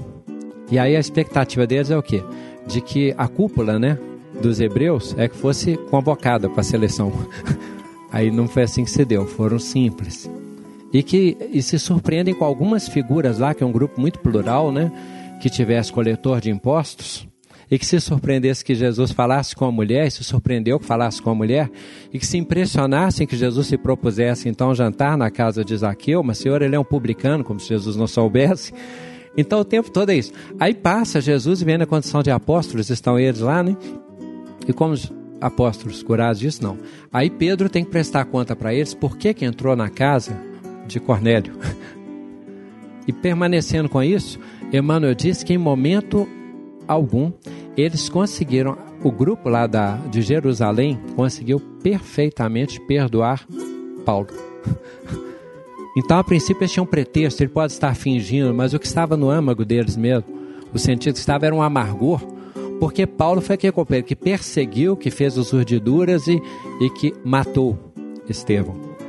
Então, o que a gente vê é que a mesma chaga, por que, que isso aí é exemplar, né? Porque os hebreus lá na frente, depois com Jesus e depois de Jesus e trabalhando por Jesus, mantiveram essa, essa chaga separatista daquela ciumeira assim, mas batiza em nome de quem? Você nem... E depois, será que apareceu mesmo para ele? Aí começam a criar grupos assim, eu sou de Apolo, eu sou de Paulo, eu sou de Pedro, o outro eu sou de Jesus. Então, constantemente eles têm essa luta com essa dificuldade. luta. Os arianos europeus, né, quando a gente pensa na Exato, ideia do Lúcifer, o portador isso. da luz, né? E eles vêm com aquela ideia, eles já chegam aqui com muita coerência, que eles pensam assim, ó, nós não vamos buscar igual os egípcios estão buscando no plano superior, não, o céu é aqui mesmo e nós somos vamos fazer um deuses. paraíso é aqui. E por aí mesmo. E qual o mérito deles? O empreendedorismo, a assimilação dos miscigenação. aborígenes. Então, com tudo isso, eles têm o mérito e têm o valor. Mas qual que é o desafio? A chaga. São as doutrinas que eles concebem, o egocentrismo, é o materialismo que se constrói. Então, aí o Haroldo pode enriquecer o Guilherme, mas basicamente o que estamos dizendo é assim, independentemente do período, das oportunidades que temos, se nós não nos curarmos, As chagas são as mesmas. As né? mesmas. E são as mesmas de hoje. Né? E é incrível, é, Gladys, e é importante que seja feito esse desabafo, como que o movimento espírita reúne todos esses agrupamentos e, portanto, todas essas chagas no mesmo lugar. A chaga ariana, a chaga hebraica, a chaga hindu, a chaga egípcia, a chaga asiática, a chaga africana, todas as chagas, todas as chagas. E nós ficamos pensando a caminho da luz por quê, né? Será que também não é aí uma narrativa do processo da cura? Da cura, de, desse trabalho de essência, porque é o que você falou, mudam os cenários, mas as chagas são as mesmas. As lutas são as mesmas. A luta hoje do mundo muçulmano, do mundo hebraico, gente, é a mesma lá de Filisteu, lá do, do, do Velho Testamento, é a mesma coisa. É? A mesma coisa. Então é aquela nossa tendência, né, Gladys, que a gente tem de ficar olhando a superfície dos acontecimentos, a superfície dos fatos, sem adentrar na causa emocional, na, na, nas raízes íntimas que estão por trás de todos os fenômenos da história humana. É, tem um historiador que ele está fazendo umas pílulas no Discovery Channel, se eu não me engano. É um historiador brasileiro que ele conta um pouco da história do Brasil e aí ele termina assim: povo, o povo que não conhece a sua história tende a repeti-la, né? Eu acho que o A Caminho da Luz é, é uma visão da história do lado espiritual, mas mostrando isso. Por quê? O livro começa pela Gênesis, depois passa pelos exilados, né? E ele vai até o final para chegar na transição. E o que que acontece na transição? Novamente exilados. E talvez. O ciclo que se repete. Infelizmente, o grupo repete. aí que está tomando a terceira bomba, né? Sim, Com certeza. E vamos Já pegar um outro exemplo do que acontece dos gregos, né? Então teve aquele sentido essencial que lá atrás, se na edição do programa aparecer lá atrás, é outro quebra-cabeça para o nosso amigo Tiago com o nosso amigo Júlio, né? Que agora a didática força isso. Então a gente comenta assim, né? Os egípcios tinham esse olhar desses diferentes atores que, em nome da divindade, participam nos serviços, na organização dos, dos planetas? É, depois, qual que é o nosso risco? Quando a gente pensa no sentido de igreja, por exemplo, há um momento em que aquele sentido ritual toma um sentido em si mesmo e nos escraviza. O que acontece em relação aos gregos, né? De tal modo eles se aprisionaram a doutrinarismos, a templos, a riqueza de representação que se empobreceu porque se tomou só forma, que chegou num ponto que eles tinham tantos deuses que eles não tinham um. E que quando o grande Paulo de Tarso vai anunciar a boa nova, ele até se vale daquele recurso, né? O Deus desconhecido. E o máximo que ele consegue despertar é curiosidadezinha. né? Isso está muito bem colocado por uma historiadora naquele livro é, sobre a vida de Mateus, médico de homens e de almas. De Lucas. De Lucas, é. isso. Taylor Caldwell. Exatamente. Ela, e ela fala muito da Idade curiosidade do Deodoro sobre esse Deus desconhecido. Porque o, o jovenzinho Lucano se refere a ele como pai. Ele fala, mas que blasfêmia. Como é que um Deus cheio de poder vai se manifestar como um pai com essa intimidade? Qual é essa intimidade que você tem? E qual o desafio para a transposição hoje, se a gente for pensar? Nós estamos com um universo tão grande enquanto espíritas, né? De livros, de informações, seminário, de palestra, de músicas, que se não arriscar, a gente toma essa coisa também, toma o sentido das coisas em si mesmas e nós deixamos de dar a resposta quando Jesus pergunta, né? É, na, no- e vocês, o que, que vocês fazem de especial? Essa é aquela resposta de sempre, que a gente fica falar das civilizações é fácil, né? A gente lança o olhar e fala assim, nossa, mas quanta destruição, como que eles escravizaram, como que eles lançaram impostos sobre aqueles povos? É fácil, mas no hoje é que é a dificuldade da nossa resposta. Então Francisco de Assis teve o seu hoje com aquele desafio, porque Emmanuel fala da, da missão dele naquele momento da Idade Média, naquele sol de Assis. Então ele vem, qual é o grande desafio de Francisco de Assis? É quando ele precisava dos continuadores.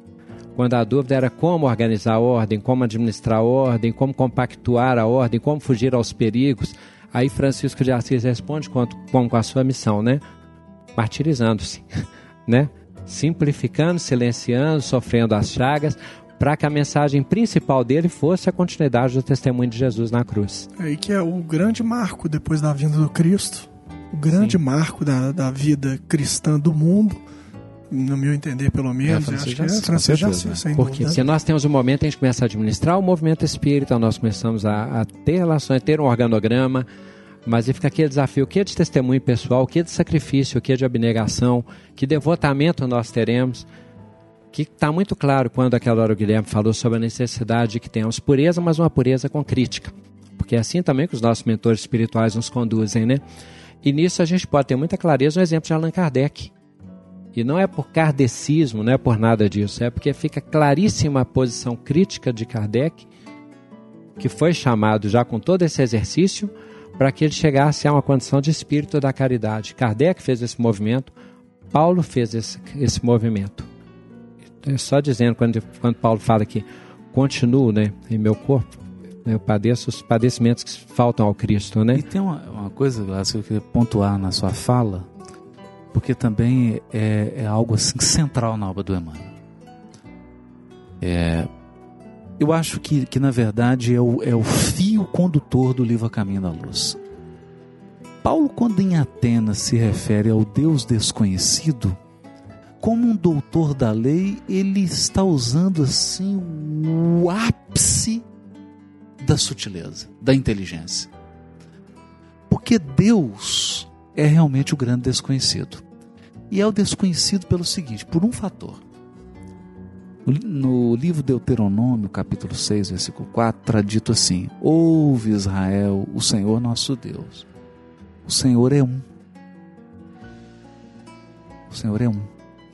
Lá é, é o tetagrama é errado, um. E prossegue: Amarás o Senhor teu Deus de todo o coração, de toda a tua alma, com todos os teus muitos, que eles traduzem com todas as tuas forças não terás outros deuses. E há uma oração, esse é o Shema, né? é, a, é, a, é a recitação principal da tradição judaica. E antes de recitar o Shema, eles fazem uma prece, eh, que são três bênçãos. E a segunda bênção, eles dizem assim: é uma, uma oração para preparar para a leitura do texto. Olha que interessante. E geralmente essas orações, elas têm um sentido didático para despertar a pessoa para aspectos essenciais do texto. E na segunda bênção dessa oração diz assim: ó oh, Senhor, unifica nosso coração. Unifica. Por que, que Deus é o grande desconhecido? Porque Ele é a unidade. Ele é um. E eu estou dizendo isso, tô, talvez estou é, entrando num terreno aqui de, de difícil compreensão, né? É para dizer o seguinte: qualquer pessoa visualiza a diversidade. Porque a diversidade é do exterior. Né? Olha para um macaco, olha para um cachorro, olha para um cavalo. Olha para um falar, ah, a cor da pele dele é essa, ah, o cabelo dele é esse, ah, não sei o que é isso. Né? Todos percebem a diferença mas é preciso um apuro espiritual muito grande para enxergar a unidade que está por trás. O que nos torna comum. O que nos torna comum é o que há de divino em nós. É o que nos unifica, é Deus, por isso é desconhecido. A grande dificuldade da mensagem da primeira revelação e da segunda revelação, muitos acreditam que é o monoteísmo. Não é o monoteísmo. Não é o monoteísmo. A grande dificuldade não é aceitar que há um só Deus. É entender o caráter desse Deus. Ele é um Deus que se oculta. Por isso que Deus é a humildade. Ele se oculta. Ele é a unidade que se oculta por trás da diversidade, da infinita diversidade da criação. Ele é sempre a unidade que se oculta. E o livro A Caminho da Luz é um livro que fala o seguinte: ele diz assim, leitor, por trás da diversidade dos povos, por trás da diversidade das civilizações, por trás da diversidade de todos os fatos históricos, há um. Há uma unidade. Há um um por trás que unifica todos. Nós somos irmãos. Nós somos universalmente irmãos. É, nós compartilhamos de um destino comum, de um destino unitário. Isso casa perfeitamente com o que o Tiago lembrou que é o fechamento de um ciclo. Que o ciclo ele essencialmente representa a unidade, a unidade de um retorno constante de um propósito e na mesmíssima toada do Haroldo, por isso é que não adianta muito a gente traçar roteiro, porque nós achamos que nós é que somos os sujeitos desse roteiro, de um programa, de um tema, de um debate, né? Mas de certo modo o que o Haroldo fez aí foi recapitular toda a preparação da vinda do Messias, e aí a gente entender também que com todas as mazelas de cada uma daquelas raças, né? Porque o Messias se manifestaria através do seio hebreu. Porque essa pedra de toque, né, esse fundamento do Deus uno e sustentado heroicamente, né, por, por aqueles mais de 40 anos da marcha do deserto, então aí também a gente compreende assim que é muito natural que ali é que tivesse um alicerce mais forte para que o Messias se manifestasse, embora esperado por todos os povos, segundo Emmanuel cita, né? Então, nesse sentido que a gente fala às vezes das mazelas, mas o grande mérito, que parece uma questão simples, né? Os egípcios que vêm com aquela saudade, os, os é, arianos europeus que a gente comentou, esse empreendedorismo, essa capacidade de abreviar o tempo de progresso da Terra, mas essa questão dos hebreus, né? Foi uma pedra fundamental, né? Ah, sem dúvida. O Gladson até entrar no outro, no outro aspecto aí já, nessa segunda parte dos povos antigos, que tem muito a ver com as pesquisas recentes que nós estamos fazendo, né, Haroldo?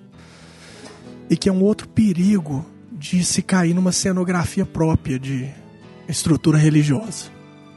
Porque o que, que acontece? Muitas vezes a gente acaba desprezando determinadas informações porque nós julgamos que elas são esotéricas. Ou seja, são manifestações religiosas externas à nossa cenografia religiosa. Então, eu tenho descoberto algumas coisas porque ah, tem um, um interessante Não disso. só religiosa, né, Guilherme? Mas também de querer julgar a história do orbe pela nossa cultura Pela nossa acadêmica cultura, hoje. Isso. É, porque se você imaginar que nós estamos falando de 50 mil anos, é um segundo, o que, que a doutrina explica? Tem 150 anos.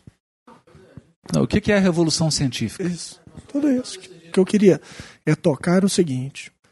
O Haroldo falou de Platão mais, mais recentemente. Olha como é que as coisas estão amarradas umas nas outras e muitas vezes nós vamos pesquisar, deixamos de fazer um, um grande bem por preconceito em relação às coisas. Então, se os, os ouvintes procurarem aí no Google flor da vida, vão encontrar um símbolo esotérico. Ah, não, isso aí. Não vou pesquisar isso. Mas alguns cientistas já estão descobrindo que isso pode abrir as portas para uma humanidade não mais dependente de energia. Ou seja, fonte inesgotável de energia. Porque quando. E aí é um, um outro iniciado, né? Hermes Trismegisto, foi conhecido pelos gregos com esse nome. E o nome dele no, no- entre os hebreus era. Não, entre os egípcios. Entre os egípcios, Aminotep. Né? Foi até ridicularizado aí com o filme da múmia, né? Mas Isso. ele era o grande dos grandes. Platão, que foi citado pelo Haroldo, quando Sócrates foi, foi condenado, Platão era discípulo né, de Sócrates, Platão falou assim: ah, quer saber, eu vou lá conhecer as escolas pitagóricas, na Magna Grécia. E viajou. Quando ele chegou, que ele viu Pitágoras com pentagrama e todos aqueles conhecimentos matemáticos, ele ficou deslumbrado. Pitágoras tinha voltado de onde? Ficou 30 anos. Do Egito. Aí Platão saindo da Magna Grécia foi para onde? Aí não é tão bem documentado, foi para o Egito. E voltou de lá com os sólidos platônicos, que nascem de quê? Da flor da vida. Depois, mais para frente, Aristóteles foi quem dividiu, falou assim: não, isso é metafísica. Metafísica. Esse foi o grande problema. Então, É, olha, olha como é que esse é, é o problema encadeamento, ariano. Exatamente. O encadeamento Aí, histórico, olha, só para exatamente. complementar, aí você vai trazer essa informação que é, que é importante, mas só para complementar. De um cientista da época, Aristóteles, um pensador, um filósofo, que decidiu é, divorciar o conhecimento egípcio, que era uno, era unitário. O conhecimento matemático era para descobrir Deus o conhecimento matemático, simbólico, da força dos números, que o Haroldo falou dos seis, por quê? O que está por trás dessa numerologia? Pitágoras foi quem trouxe a numerologia. Onde é que ele foi buscar isso? Com os egípcios. Então, na flor da vida, você encontra uma série de respostas que por caridade, quem que hoje tem o um conhecimento religioso que pode associar sem grandes traumas a ciência? A doutrina espírita. Então nós não podemos nos furtar a resgatar estas informações passando pelo crivo. E porque nós já temos, é, digamos assim, essa, essa maturidade de observar as coisas com um crivo diferente, já unindo religião e ciência e filosofia. Porque esse é o grande. A grande chaga ariana no mundo é essa divisão física e metafísica. O que é, eu me ocupo da física, eu não me ocupo da metafísica. Né? A metafísica. E esse é um, é um grave problema, é um, é um problema da civilização. Da civilização a partir desse momento que ela se encaminhou para um lado e esqueceu outras questões. E julga toda a história humana a partir da sua perspectiva. Isso é curioso, né? É igual aquela, aquela história lá do, do mito grego, né? Todos os homens têm 1,60m. Quem for maior, a gente corta as pernas. Quem for menor, a gente estica. Né? Então aí todos vão ter 1,60m mesmo. Com certeza vão ter. É o problema do reducionismo. Esse é o problema do reducionismo. Então é, é uma coisa curiosa também, porque Emmanuel, que por espíritas, isso é curioso. Nós vamos ouvir espíritas dizendo que Emmanuel é um padre recalcado que vem trazer as suas, os seus recalques de tradição católica, de padre, de cristianismo para o espiritismo. Por quê? Porque ele diz no início da sua obra que ele vem trazer a contribuição da tese religiosa. Da tese religiosa. Então nós vamos fazer o seguinte: se o Emmanuel tem recalque de padre, então ao lado dele nós vamos colocar Platão, Pitágoras, Hermes Trimegistus, Kepler, Isaac Newton, Einstein e vários outros. E vários grandes nomes da humanidade que, que não admitiram fazer esse divórcio entre física e metafísica. E sempre buscaram unificar esses aspectos da sabedoria humana. Sim. E que nós também é, introjetamos muito essa divisão, é, porque mesmo quando a gente pensa do ponto de vista da ciência espírita, não dos grandes pesquisadores ou dos grandes manifestadores, como André Luiz. Mas se nós formos pensar, as nossas bases, às vezes, onde nós temos mais dificuldade de informação, naturalmente, são alguns é, temas em que as civilizações mais se debruçaram. Então, por exemplo, se a gente fala assim, perispírito, a literatura, não é que eu leia muito, não. O pouco que eu li era muito consistente, né? Mesmo quando o Haroldo fez citação nominal a Madame Blavatsky, mesmo quando a gente pensa no esoterismo, o estudo que eles têm acerca da energia, dos corpos, dos centros de força. Está muito adiante. É, porque a gente fala assim, tem psicose, a gente pega aquilo que concorda conosco. Quais as nossas dificuldades? Olha, é claro, a gente evita cair no misticismo, lógico, fácil é, a manifestação, vida em outros planetas. O que não, como diz Kardec, estudar tudo, reter o que é bom, tal, considerar. Kardec considera que fé inabalável é aquela que encara a razão em qualquer época, qualquer razão, qualquer pesquisa. Ô, Glato, você vai me permitir Claro. te é. perguntar uma coisa. Perguntar? Olha, olha o que você, vai perguntar, hein? Vamos você se recorda de Serra Pelada? lá. Sim. Uma imagem. Como é que saíam os garimpeiros da Serra Pelada? Surge. Você já viu algum limpo saindo de lá? Não. Nenhum. Então, eu penso dessa maneira também. Eu acho que para nós garimparmos as verdades mais profundas, não tem como você não passar por um monte de mentiras. Sim. E de coisas eh, erradas e enganosas.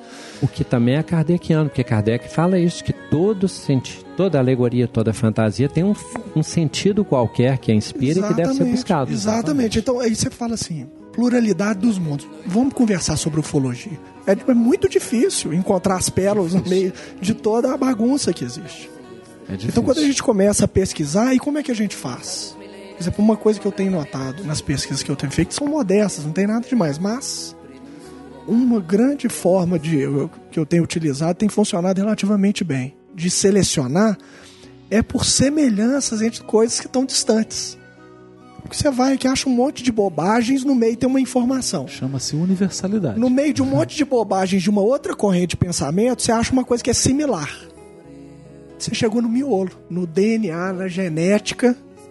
O resto, tudo que são as bobagens, são as contaminações desses cenários fantasiosos que a gente cria à medida Ou que às gente vezes, tá. Guilherme, ou às vezes não é nem bobagem. Às vezes, sabe o que, que é? É a forma de expressão. Eu tô, né? Eu posso dizer a mesma coisa. Eu posso trazer um assunto aqui e chamar um repentista nordestino. Ele vai expressar isso com a carga do seu do, do- do- do que há de mais provinciano no repentista nordestino. Mas eu posso chamar aqui um acadêmico também da Sorbonne e ele vai demonstrar, por incrível que pareça, o espírito mais provinciano dos provincianos do planeta Terra, que é o provincianismo acadêmico. Eu falei bobagem para dar aquele contraste, né? Não, mas é interessante. Porque, na verdade, tudo- tudo é Não, não, válido, né? claro, mas eu digo assim: você já percebeu uma palestra de um acadêmico, o quanto é provinciano? O quanto ele faz questão de usar um jargão incompreensível? O tanto que ele faz questão de não ser claro para parecer inteligente? Há até um ditado em que se critica o meio acadêmico que é o seguinte: você turva a água para que ela pareça profunda.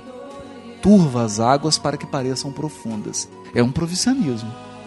Então, no fundo, o grande desafio aí é que o Emmanuel fala pro Chico. Me esqueci agora qual livro de entrevista. O Emmanuel diz pro Chico assim: que chega um momento na evolução em que você precisa passar toneladas de cascalho para achar um grama de diamante. Né? Porque esse cascalho é, é o provincianismo humano.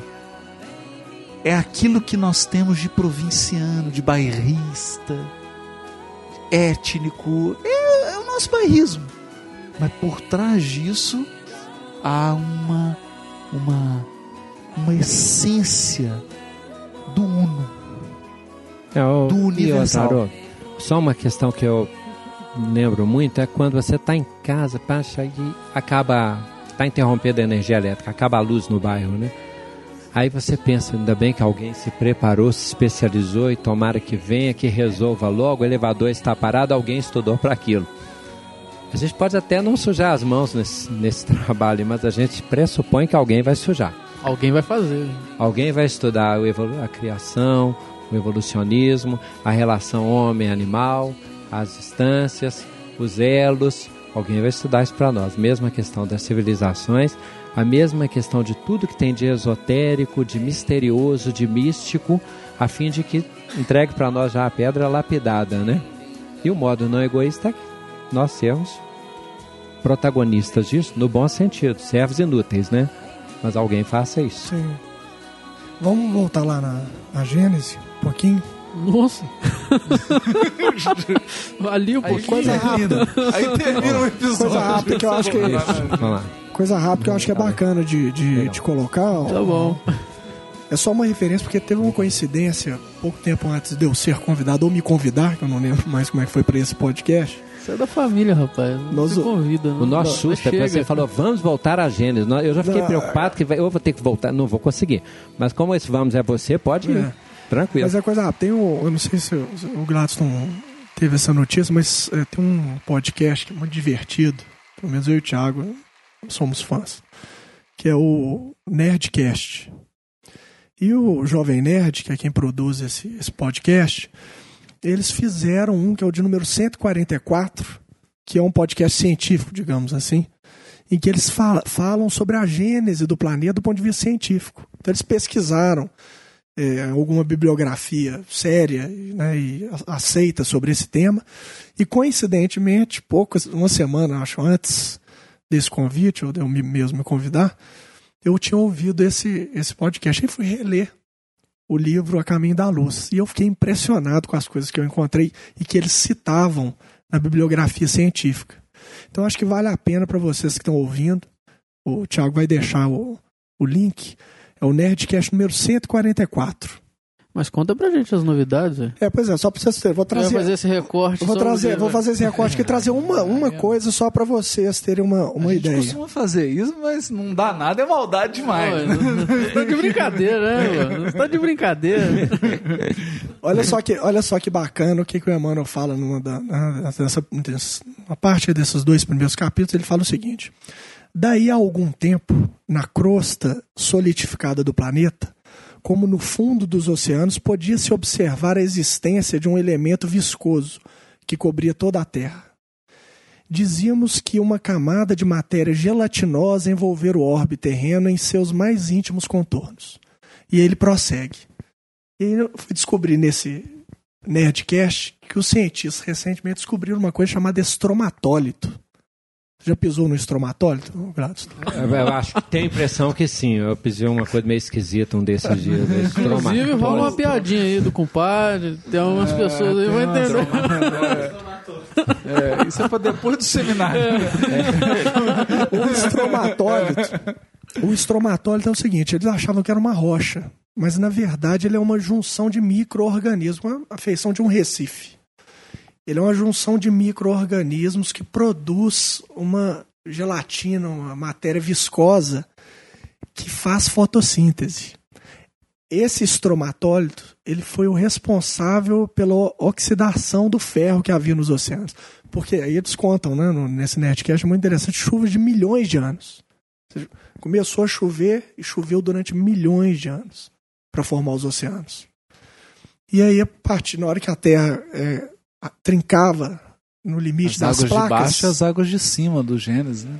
O no limite das placas, determinadas regiões começaram a se aquecer, esses estromatólitos se formaram e começaram a transformar o ferro que havia nas águas do planeta, que ainda era rico em ferro, é uma composição do núcleo do planeta. Foram oxidando esse ferro e produzindo toneladas, milhões, milhões, milhões, zilhões de toneladas de oxigênio. E é exatamente o que o Emmanuel descreve aqui, no ano de 1938. Então ele fala que outros outros temas para vocês terem uma ideia. Ele dá a entender que as terras estavam unidas num período anterior ao da Pangeia, que é da união das, das terras que a gente conhece com a América do Exato, Sul, é. casa com a Estava África, tudo né? junto, é, é. Mas no, no ponto em que ele estava descrevendo no livro, dá a entender que foi bem anterior. Eu Falei assim, ó, mas Pangeia foi muito posterior a esse momento. Não. Esse fenômeno da união e da junção dos continentes já aconteceu, segundo a ciência hoje, várias vezes. É um Então, fenômeno cíclico, né? É um fenômeno que tudo Junta, indica separa, cíclico. junta, separa. Então, um deles, que é derivado da quebra, é da rodínia. Isso foi proposto na década de 70. Então, assim, eu quero deixar para vocês que estão ouvindo, a gente não teve condição de pesquisar tudo, mas um levantamento mais detalhado seria muito interessante para verificar quantas informações, às vezes numa frase. Uma informação que às vezes foi descoberta pela ciência décadas depois. Então nós conseguimos é, garimpar algumas coisas aí nesses dois primeiros capítulos da Gênesis, são bem interessantes. É, muito bom. Eu queria então dar um salto pra gente falar um pouquinho sobre ah, o ciclo de transição da Terra. Vamos sair da Gênese pra transição, então, já que a gente já falou sobre os exilados. Que é a mesma coisa. né? Pois é. Tá se repetindo. Vamos falar um pouquinho sobre isso. É... Haroldo, acho que você podia falar um pouquinho pra gente. é, quando começa o início do ciclo da transição da Terra, né? Porque Emmanuel fala no livro do século XX. Como é que chega nesse cálculo? Como é, que, como é que isso funciona dentro de- de- dessa informação que ele traz? Eu sempre que algo que é curioso nesse livro, que o Emmanuel faz referências assim muito fortes, né? O século XX efetuará a divisão e depois de muito refletir sobre isso, eu cheguei a uma conclusão: os espíritos não contam os séculos como nós contamos. Não, não, não contam. Eles se baseiam o relógio deles é outro. Basicamente, isso equivale a dizer que que a espiritualidade superior não utiliza o calendário gregoriano.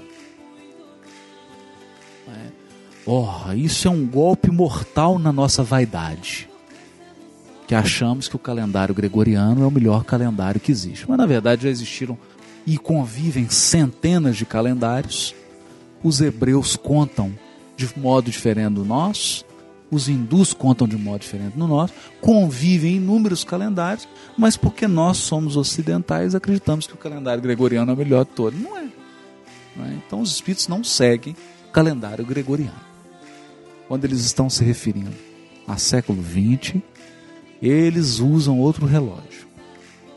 Depois de muito estudar esse assunto, nós chegamos a conclusão, nós descobrimos o óbvio do óbvio. Né? Os ponteiros dos relógios são os movimentos dos corpos celestes. Então, o Sol, os planetas, os sistemas, as nebulosas, as galáxias, não se movimentam apenas para enfeitar o universo. Não se movimentam apenas para, atrapalhar a nossa cabeça, para a gente ter que ficar calculando rota. Não. Se movimentam porque são ponteiros de um relógio cósmico. Que, aliás, não é novidade nenhuma, porque basta o leitor abrir aí Eclesiastes e vai ler lá assim há um tempo determinado para cada coisa debaixo do sol. Há tempo para plantar, há tempo para colher, há tempo para nascer, há tempo para morrer, etc, etc, etc. Né? O que, que mede esse tempo? O movimento dos astros. Não tem nada de misterioso nisso, né? O movimento da Terra em torno do próprio eixo gera dia e noite, o movimento da Terra em torno do Sol geram as estações e os ciclos. Tudo é cíclico, tudo tem uma medida, tudo tem o seu tempo, e aí nós vamos avançar mais. Fazer uma afirmação que é mais relevante. Transcorrer do tempo é significativo. Porque um grande problema do pensamento ocidental ariano foi tirar o significado do tempo. Na cultura ariana, na cultura ocidental, o tempo é uma contagem que não tem significado. O tempo é algo que transcorre sem significado nenhum. Completamente diferente para os hebreus, né? Completamente Mantém diferente. Para hoje. civilizações orientais, tudo. Na verdade, cada momento é proposta divina.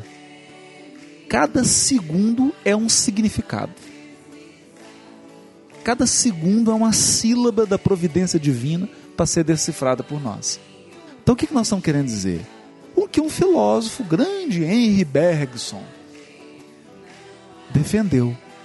O tempo é significado.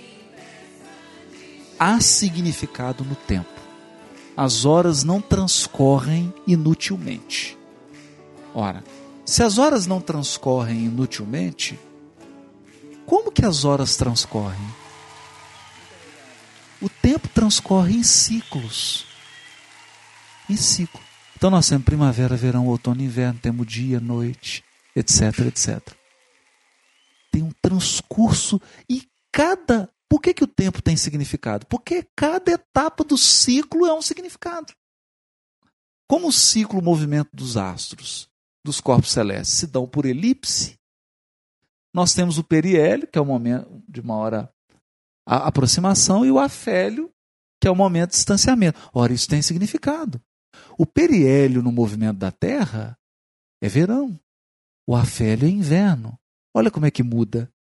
Então, tempo tem significado. E A conformação de toda a vida no planeta tem o seu relógio relacionado com o movimento da Terra em torno do Sol, com a posição da Terra em relação ao Sol, da Lua em relação à Terra e assim por diante.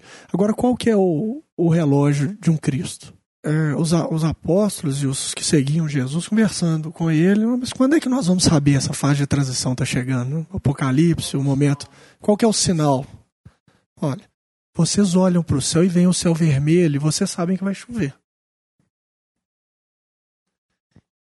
Então é como se ele estivesse falando assim, olha, o meu relógio, ele é um relógio diferente. Para Tá você céu. entender, ele está no céu. Está no céu. Agora é bonito você falar isso, Guilherme, porque a revelação bíblica sempre apontou para o céu. Quando Deus chega para Abraão, no capítulo 15 de Gênesis, ele fala assim: Abraão, Olha, olha para o céu. Conta as estrelas, se fores capaz. Assim será a tua descendência. No capítulo 1 de Gênesis, diz assim: Deus criou os luminares para servirem de sinal e para tempos determinados. Tá lá. Né? Sempre. Os salmos falam, porque o sol e as estrelas e a lua cantam a tua glória. São obra da tua mão. Deus chama as estrelas pelo nome e elas obedecem. Não é? Então tá, a, a revelação está sempre mostrando para o homem: olha, ciclo, a evolução é cíclica e tempo é significado. Tempo é significado. Por que, que André Luiz vai dizer assim? A encarnação se completa aos sete anos de idade. Então, sete anos tem significado. Sete anos numa encarnação tem significado. Sete anos num casamento tem significado. Sete anos de uma instituição tem significado. Por quê? Porque o tempo não transcorre em vão. Então, eu acho que, Tiago, que a maior lição dessa questão da transição é entender que nós estamos numa fase de um ciclo. A transição não é o ciclo todo. Assim como o inverno não são as quatro estações. O ano é a somatória das estações. O inverno é um período do ciclo. A transição é uma fase necessária de gelo, de neve, de morte, de destruição, mas de renascimento, de semente. Então, transição é fase de ciclo. É fase de ciclo. Nós precisamos incorporar isso, né? Para que a gente incorpora essa mentalidade de que o tempo é significado, que o tempo não transcorre em vão e que o tempo é cíclico, que cada momento é uma sílaba do alfabeto divino. Quando a gente entende isso, nós vamos percebendo que é o seguinte: está tudo certo. Está tudo certo. Só está errado a mente de quem não entende. Agora é interessante porque hoje a gente já tem programas de computadores que você consegue jogar lá uma data e de que ponto da, do planeta Terra você quer observar o céu. É, tem um muito bom chama Estelário. Isso. Aí você olha no programa, é como se você estivesse ali olhando para o céu naquele dia. Você vai ver as estrelas, os planetas, como eles estavam ali naquele momento, naquele dia. Isso faz muito sentido quando a gente olha por esse ponto de vista de que o Cristo utilizava os planetas, as estrelas para poder informar Não, e, o que vai faz acontecer. Faz sentido nós perguntarmos o seguinte: como é que os filhos, como é que o, os gregos navegavam?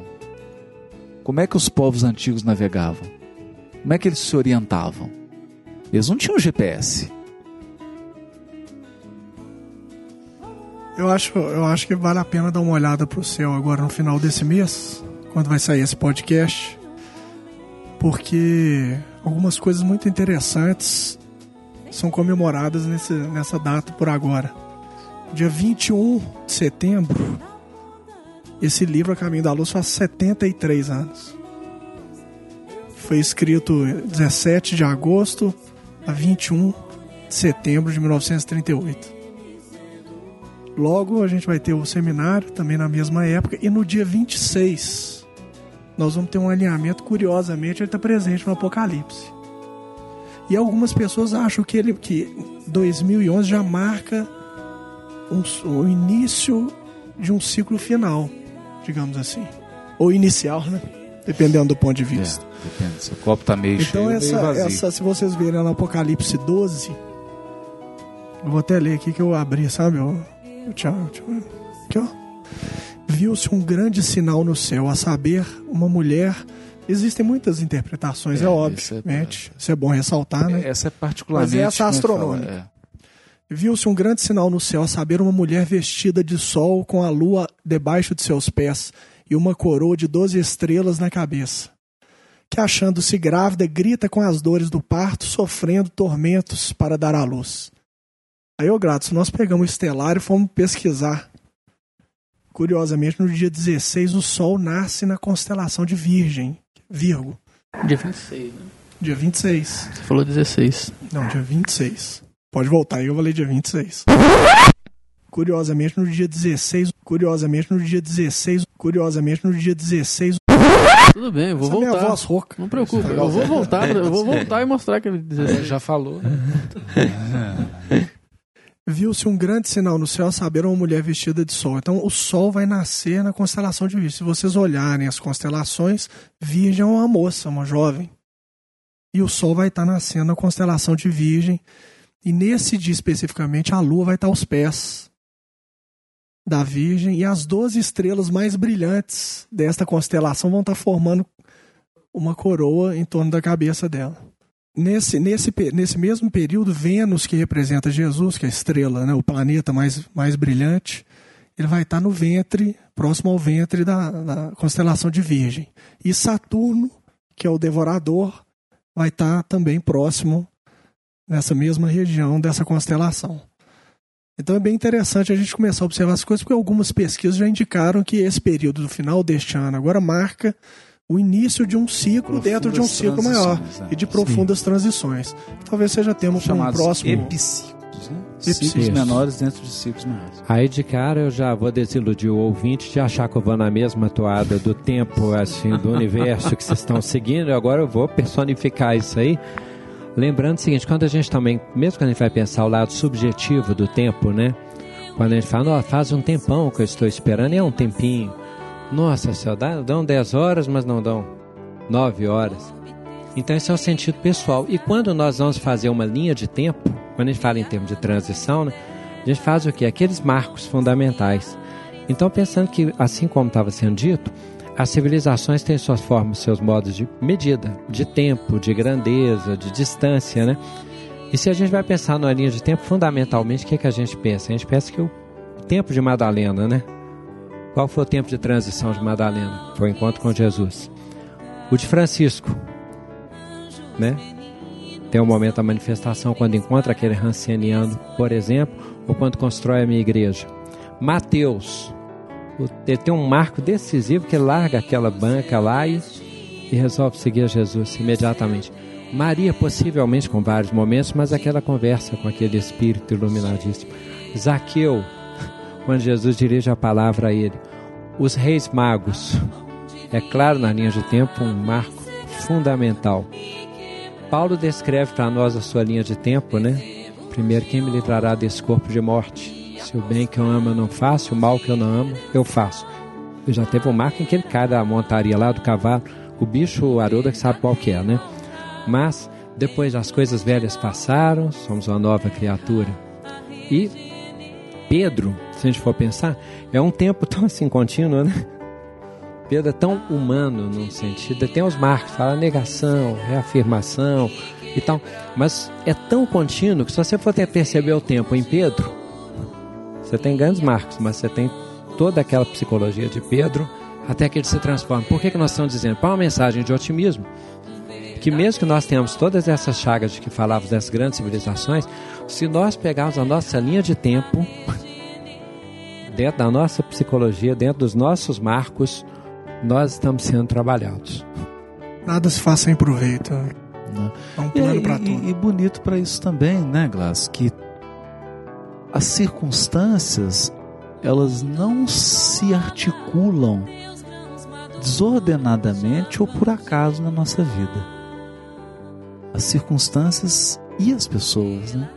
Elas se entrelaçam na nossa vida segundo a nossa história espiritual. Né? Então, a nossa experiência do tempo é sempre uma experiência dependente da nossa história kármica, da nossa história evolutiva. Isso é importante também que se diga. E quando você fala das estações, Haroldo, a gente pensando também nos terrenos lá da parábola do semeador, né? Por isso é que às vezes nós temos estações tão mais ou menos favoráveis a receber essas sementes, e chega no momento em que tem de mais fertilizador, melhor adubo muitas vezes é a dor. Por isso que quando a gente fala de transição planetária também, não é novidade que a dor nos revisite, não? Tanto no- na hipótese kármica individual, familiar, coletiva, é muito natural, basta nós termos um olhar, né? O, nós temos essa, nós falamos dessa divisão que foi feita lá na, entre o que era e o que não era metafísico, né? Nós continuamos fazendo essa divisão de um modo simples. Olha, nós iremos e falamos de um lado assim, mas como que Deus deixa uma pessoa fazer uma coisa dessa? Aí nós olhamos para outro e falamos assim, mas o que, que essa pessoa fez para merecer passar por isto? olha, que- olha que dificuldade que nós temos de aceitar as coisas, de entender, né? Não é isso? Exatamente. Tá, então, isso é Exatamente. tempo, passado, presente, as nossas vidas, para isso, tá? Bom, gente, esse podcast esticou, mas foi muito bom, viu? Eu queria deixar um abraço pra todo mundo e reiterar o convite, né, Haroldo? Quem tiver em Belo Horizonte, nas proximidades, e quem tiver longe também, quiser vir, nós vamos recebê-los com muito carinho, né? Com certeza. Dia 1 de outubro, no Teatro Municipal de Nova Lima. Estaremos todos lá esperando vocês, com muita alegria. E esperamos que realmente seja um seminário maravilhoso. Se o pessoal vier e participar, a gente assume o compromisso de fazer um novo sobre o caminho da luz, né? Muita Ah, coisa ficou faltando. Ah, não, não. é- ah, não- o Se ficar podcast- vazio lá, não, não tem outro podcast. Podcast é o que não vai faltar, às vezes pode ficar despreocupado. E assim, né, Tiago, pra gente dar fim aí ao podcast, eu me recordo de uma poesia do Carlos Drummond de Andrade, chama Canção Amiga. E, como sempre, muito inspirado, né, o Drummond diz assim: Eu preparo uma canção em que minha mãe se reconheça, todas as mães se reconheçam, e que fale como dois olhos. Então, essa proposta do seminário A Caminho da Luz é uma proposta e de cantar para que todas as mães, inclusive as nossas, se reconheçam. E a gente quer falar com a eloquência de dois olhos. De minha parte, eu, é o princípio e o fim, né, o alfa e o ômega. Alegrai-vos sempre no Senhor. É, faltou uma coisa aqui que a gente não pode sair daqui sem fazer, não. Eu já tava esquecendo. É, pera aí, gente. Tem, um, tem uma pérola que nós precisamos trazer aqui, que a gente não pode deixar de jeito nenhum, que é a música que o Gladson fez, né? Cartas. E que o Júlio vai tocar pra gente aqui agora. Ah, que isso, né? Ó, a, a letra veio através de mim, não é isso? Isso. Lembrando sempre, né? É a letra do Gladson. Eu falo que eu já disse do outro podcast, volto a dizer, eu sou uma das provas vivas da mediunidade. As pessoas me conhecem, ah, você que escreveu? É, aí você vê que a pessoa está dizendo assim, né? Mediunidade existe.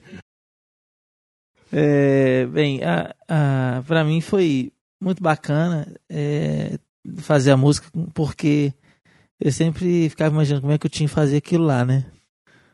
E tá certo que vocês têm que dar um desconto, que é a primeira que eu tô fazendo. e tal, mas é uma música que ela foi por caminhos que eu não imaginava, nem que muitos do que eu nunca também caminhei com a música. É, ela, ela não me deixava ficar numa numa linha melódica, ela o tempo todo me mandava para tudo quanto é lu- lugar, eh, assim, tempos, ela muda de tempos dentro da música, é uma música difícil, fatalmente é, é pouco cantável para para mim que fiz, quanto mais para as pessoas, né? Mas que é, é, o interessante dela foi que a estranheza que talvez vocês sintam escutando pela primeira vez vai ser a mesma que eu tive quando eu fiz e, e tive que escutar muitas vezes depois das gravações que eu fiz da- dela para poder aprender a gostar e entender aonde que ela me levava.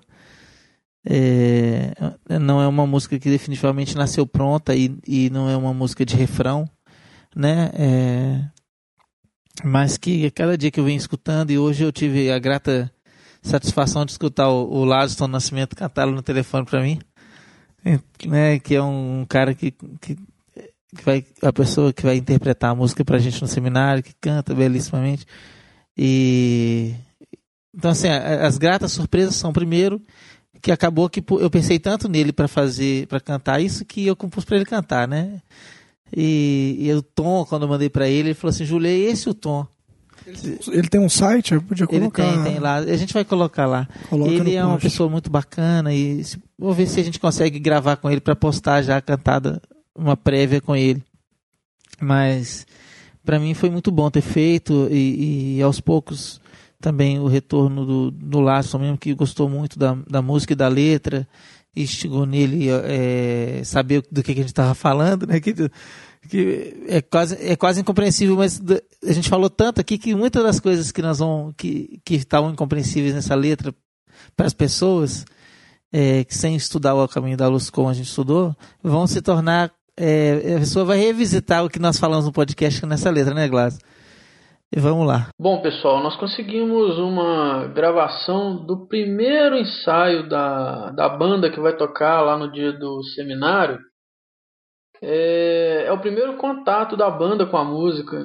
Então, não tá uma boa mixagem, mas eu acho que tá muito legal e nós resolvemos, em vez de colocar o Júlio tocando, já trazer uma prévia do que nós vamos ter no seminário no dia 1 de outubro. Espero que vocês gostem.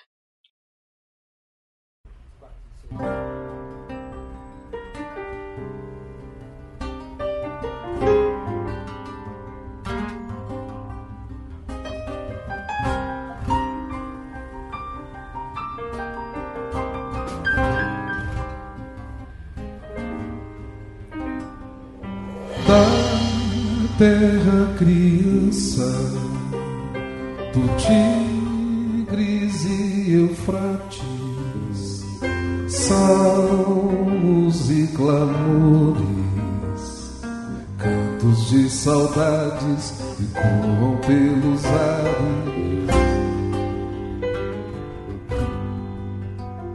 Orgulho e indolência causaram os exílios do aguilhão na consciência tenta explicações capela chora os filhos que escrevem me queridos são presentes despedidas de itinerantes capelãos capelãos meditam outros choram outros sonham outros oram e Lúcifer o ariano arquiteta o céu na terra chineses indianos tem paraíso interior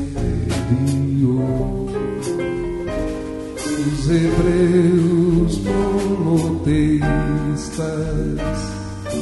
ardem de esperança na promessa do Messias, entre saga e profecias, prodígios e sinais. Lutam no separatismo de urbanismos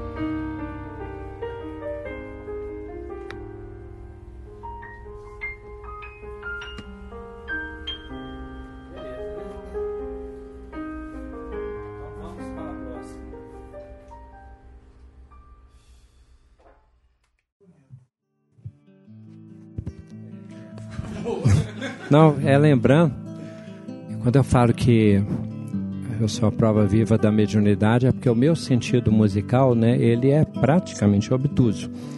Eu tinha uma prova, vocês sabem disso e tal. É, muitas vezes quando o Tim cantava a música, até comentei, eu falei, você canta de novo, Tim? Canta de novo, canta de essa, eu vou ouvir de novo, ouvir de novo, ouvir de novo, da complexidade do mantra.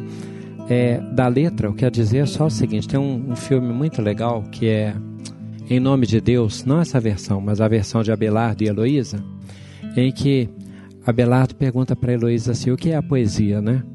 Aí ela diz assim: a, a poesia se autoexplica. Tomara que a letra se autoexplique, né? Que as pessoas tenham contato e interpretem, porque se ela é produzida coletivamente, ela também assim será entendida. Essa é a nossa expectativa. E aí, parabenizar a turma, né? Obrigado.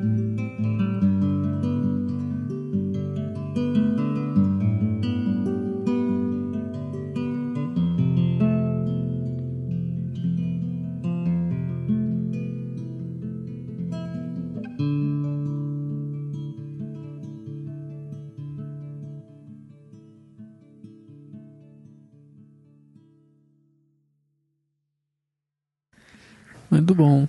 Agora tem mais um acontecimento em setembro, importante. Dia 20 de setembro. Aniversário do Haroldo. Ah, beleza.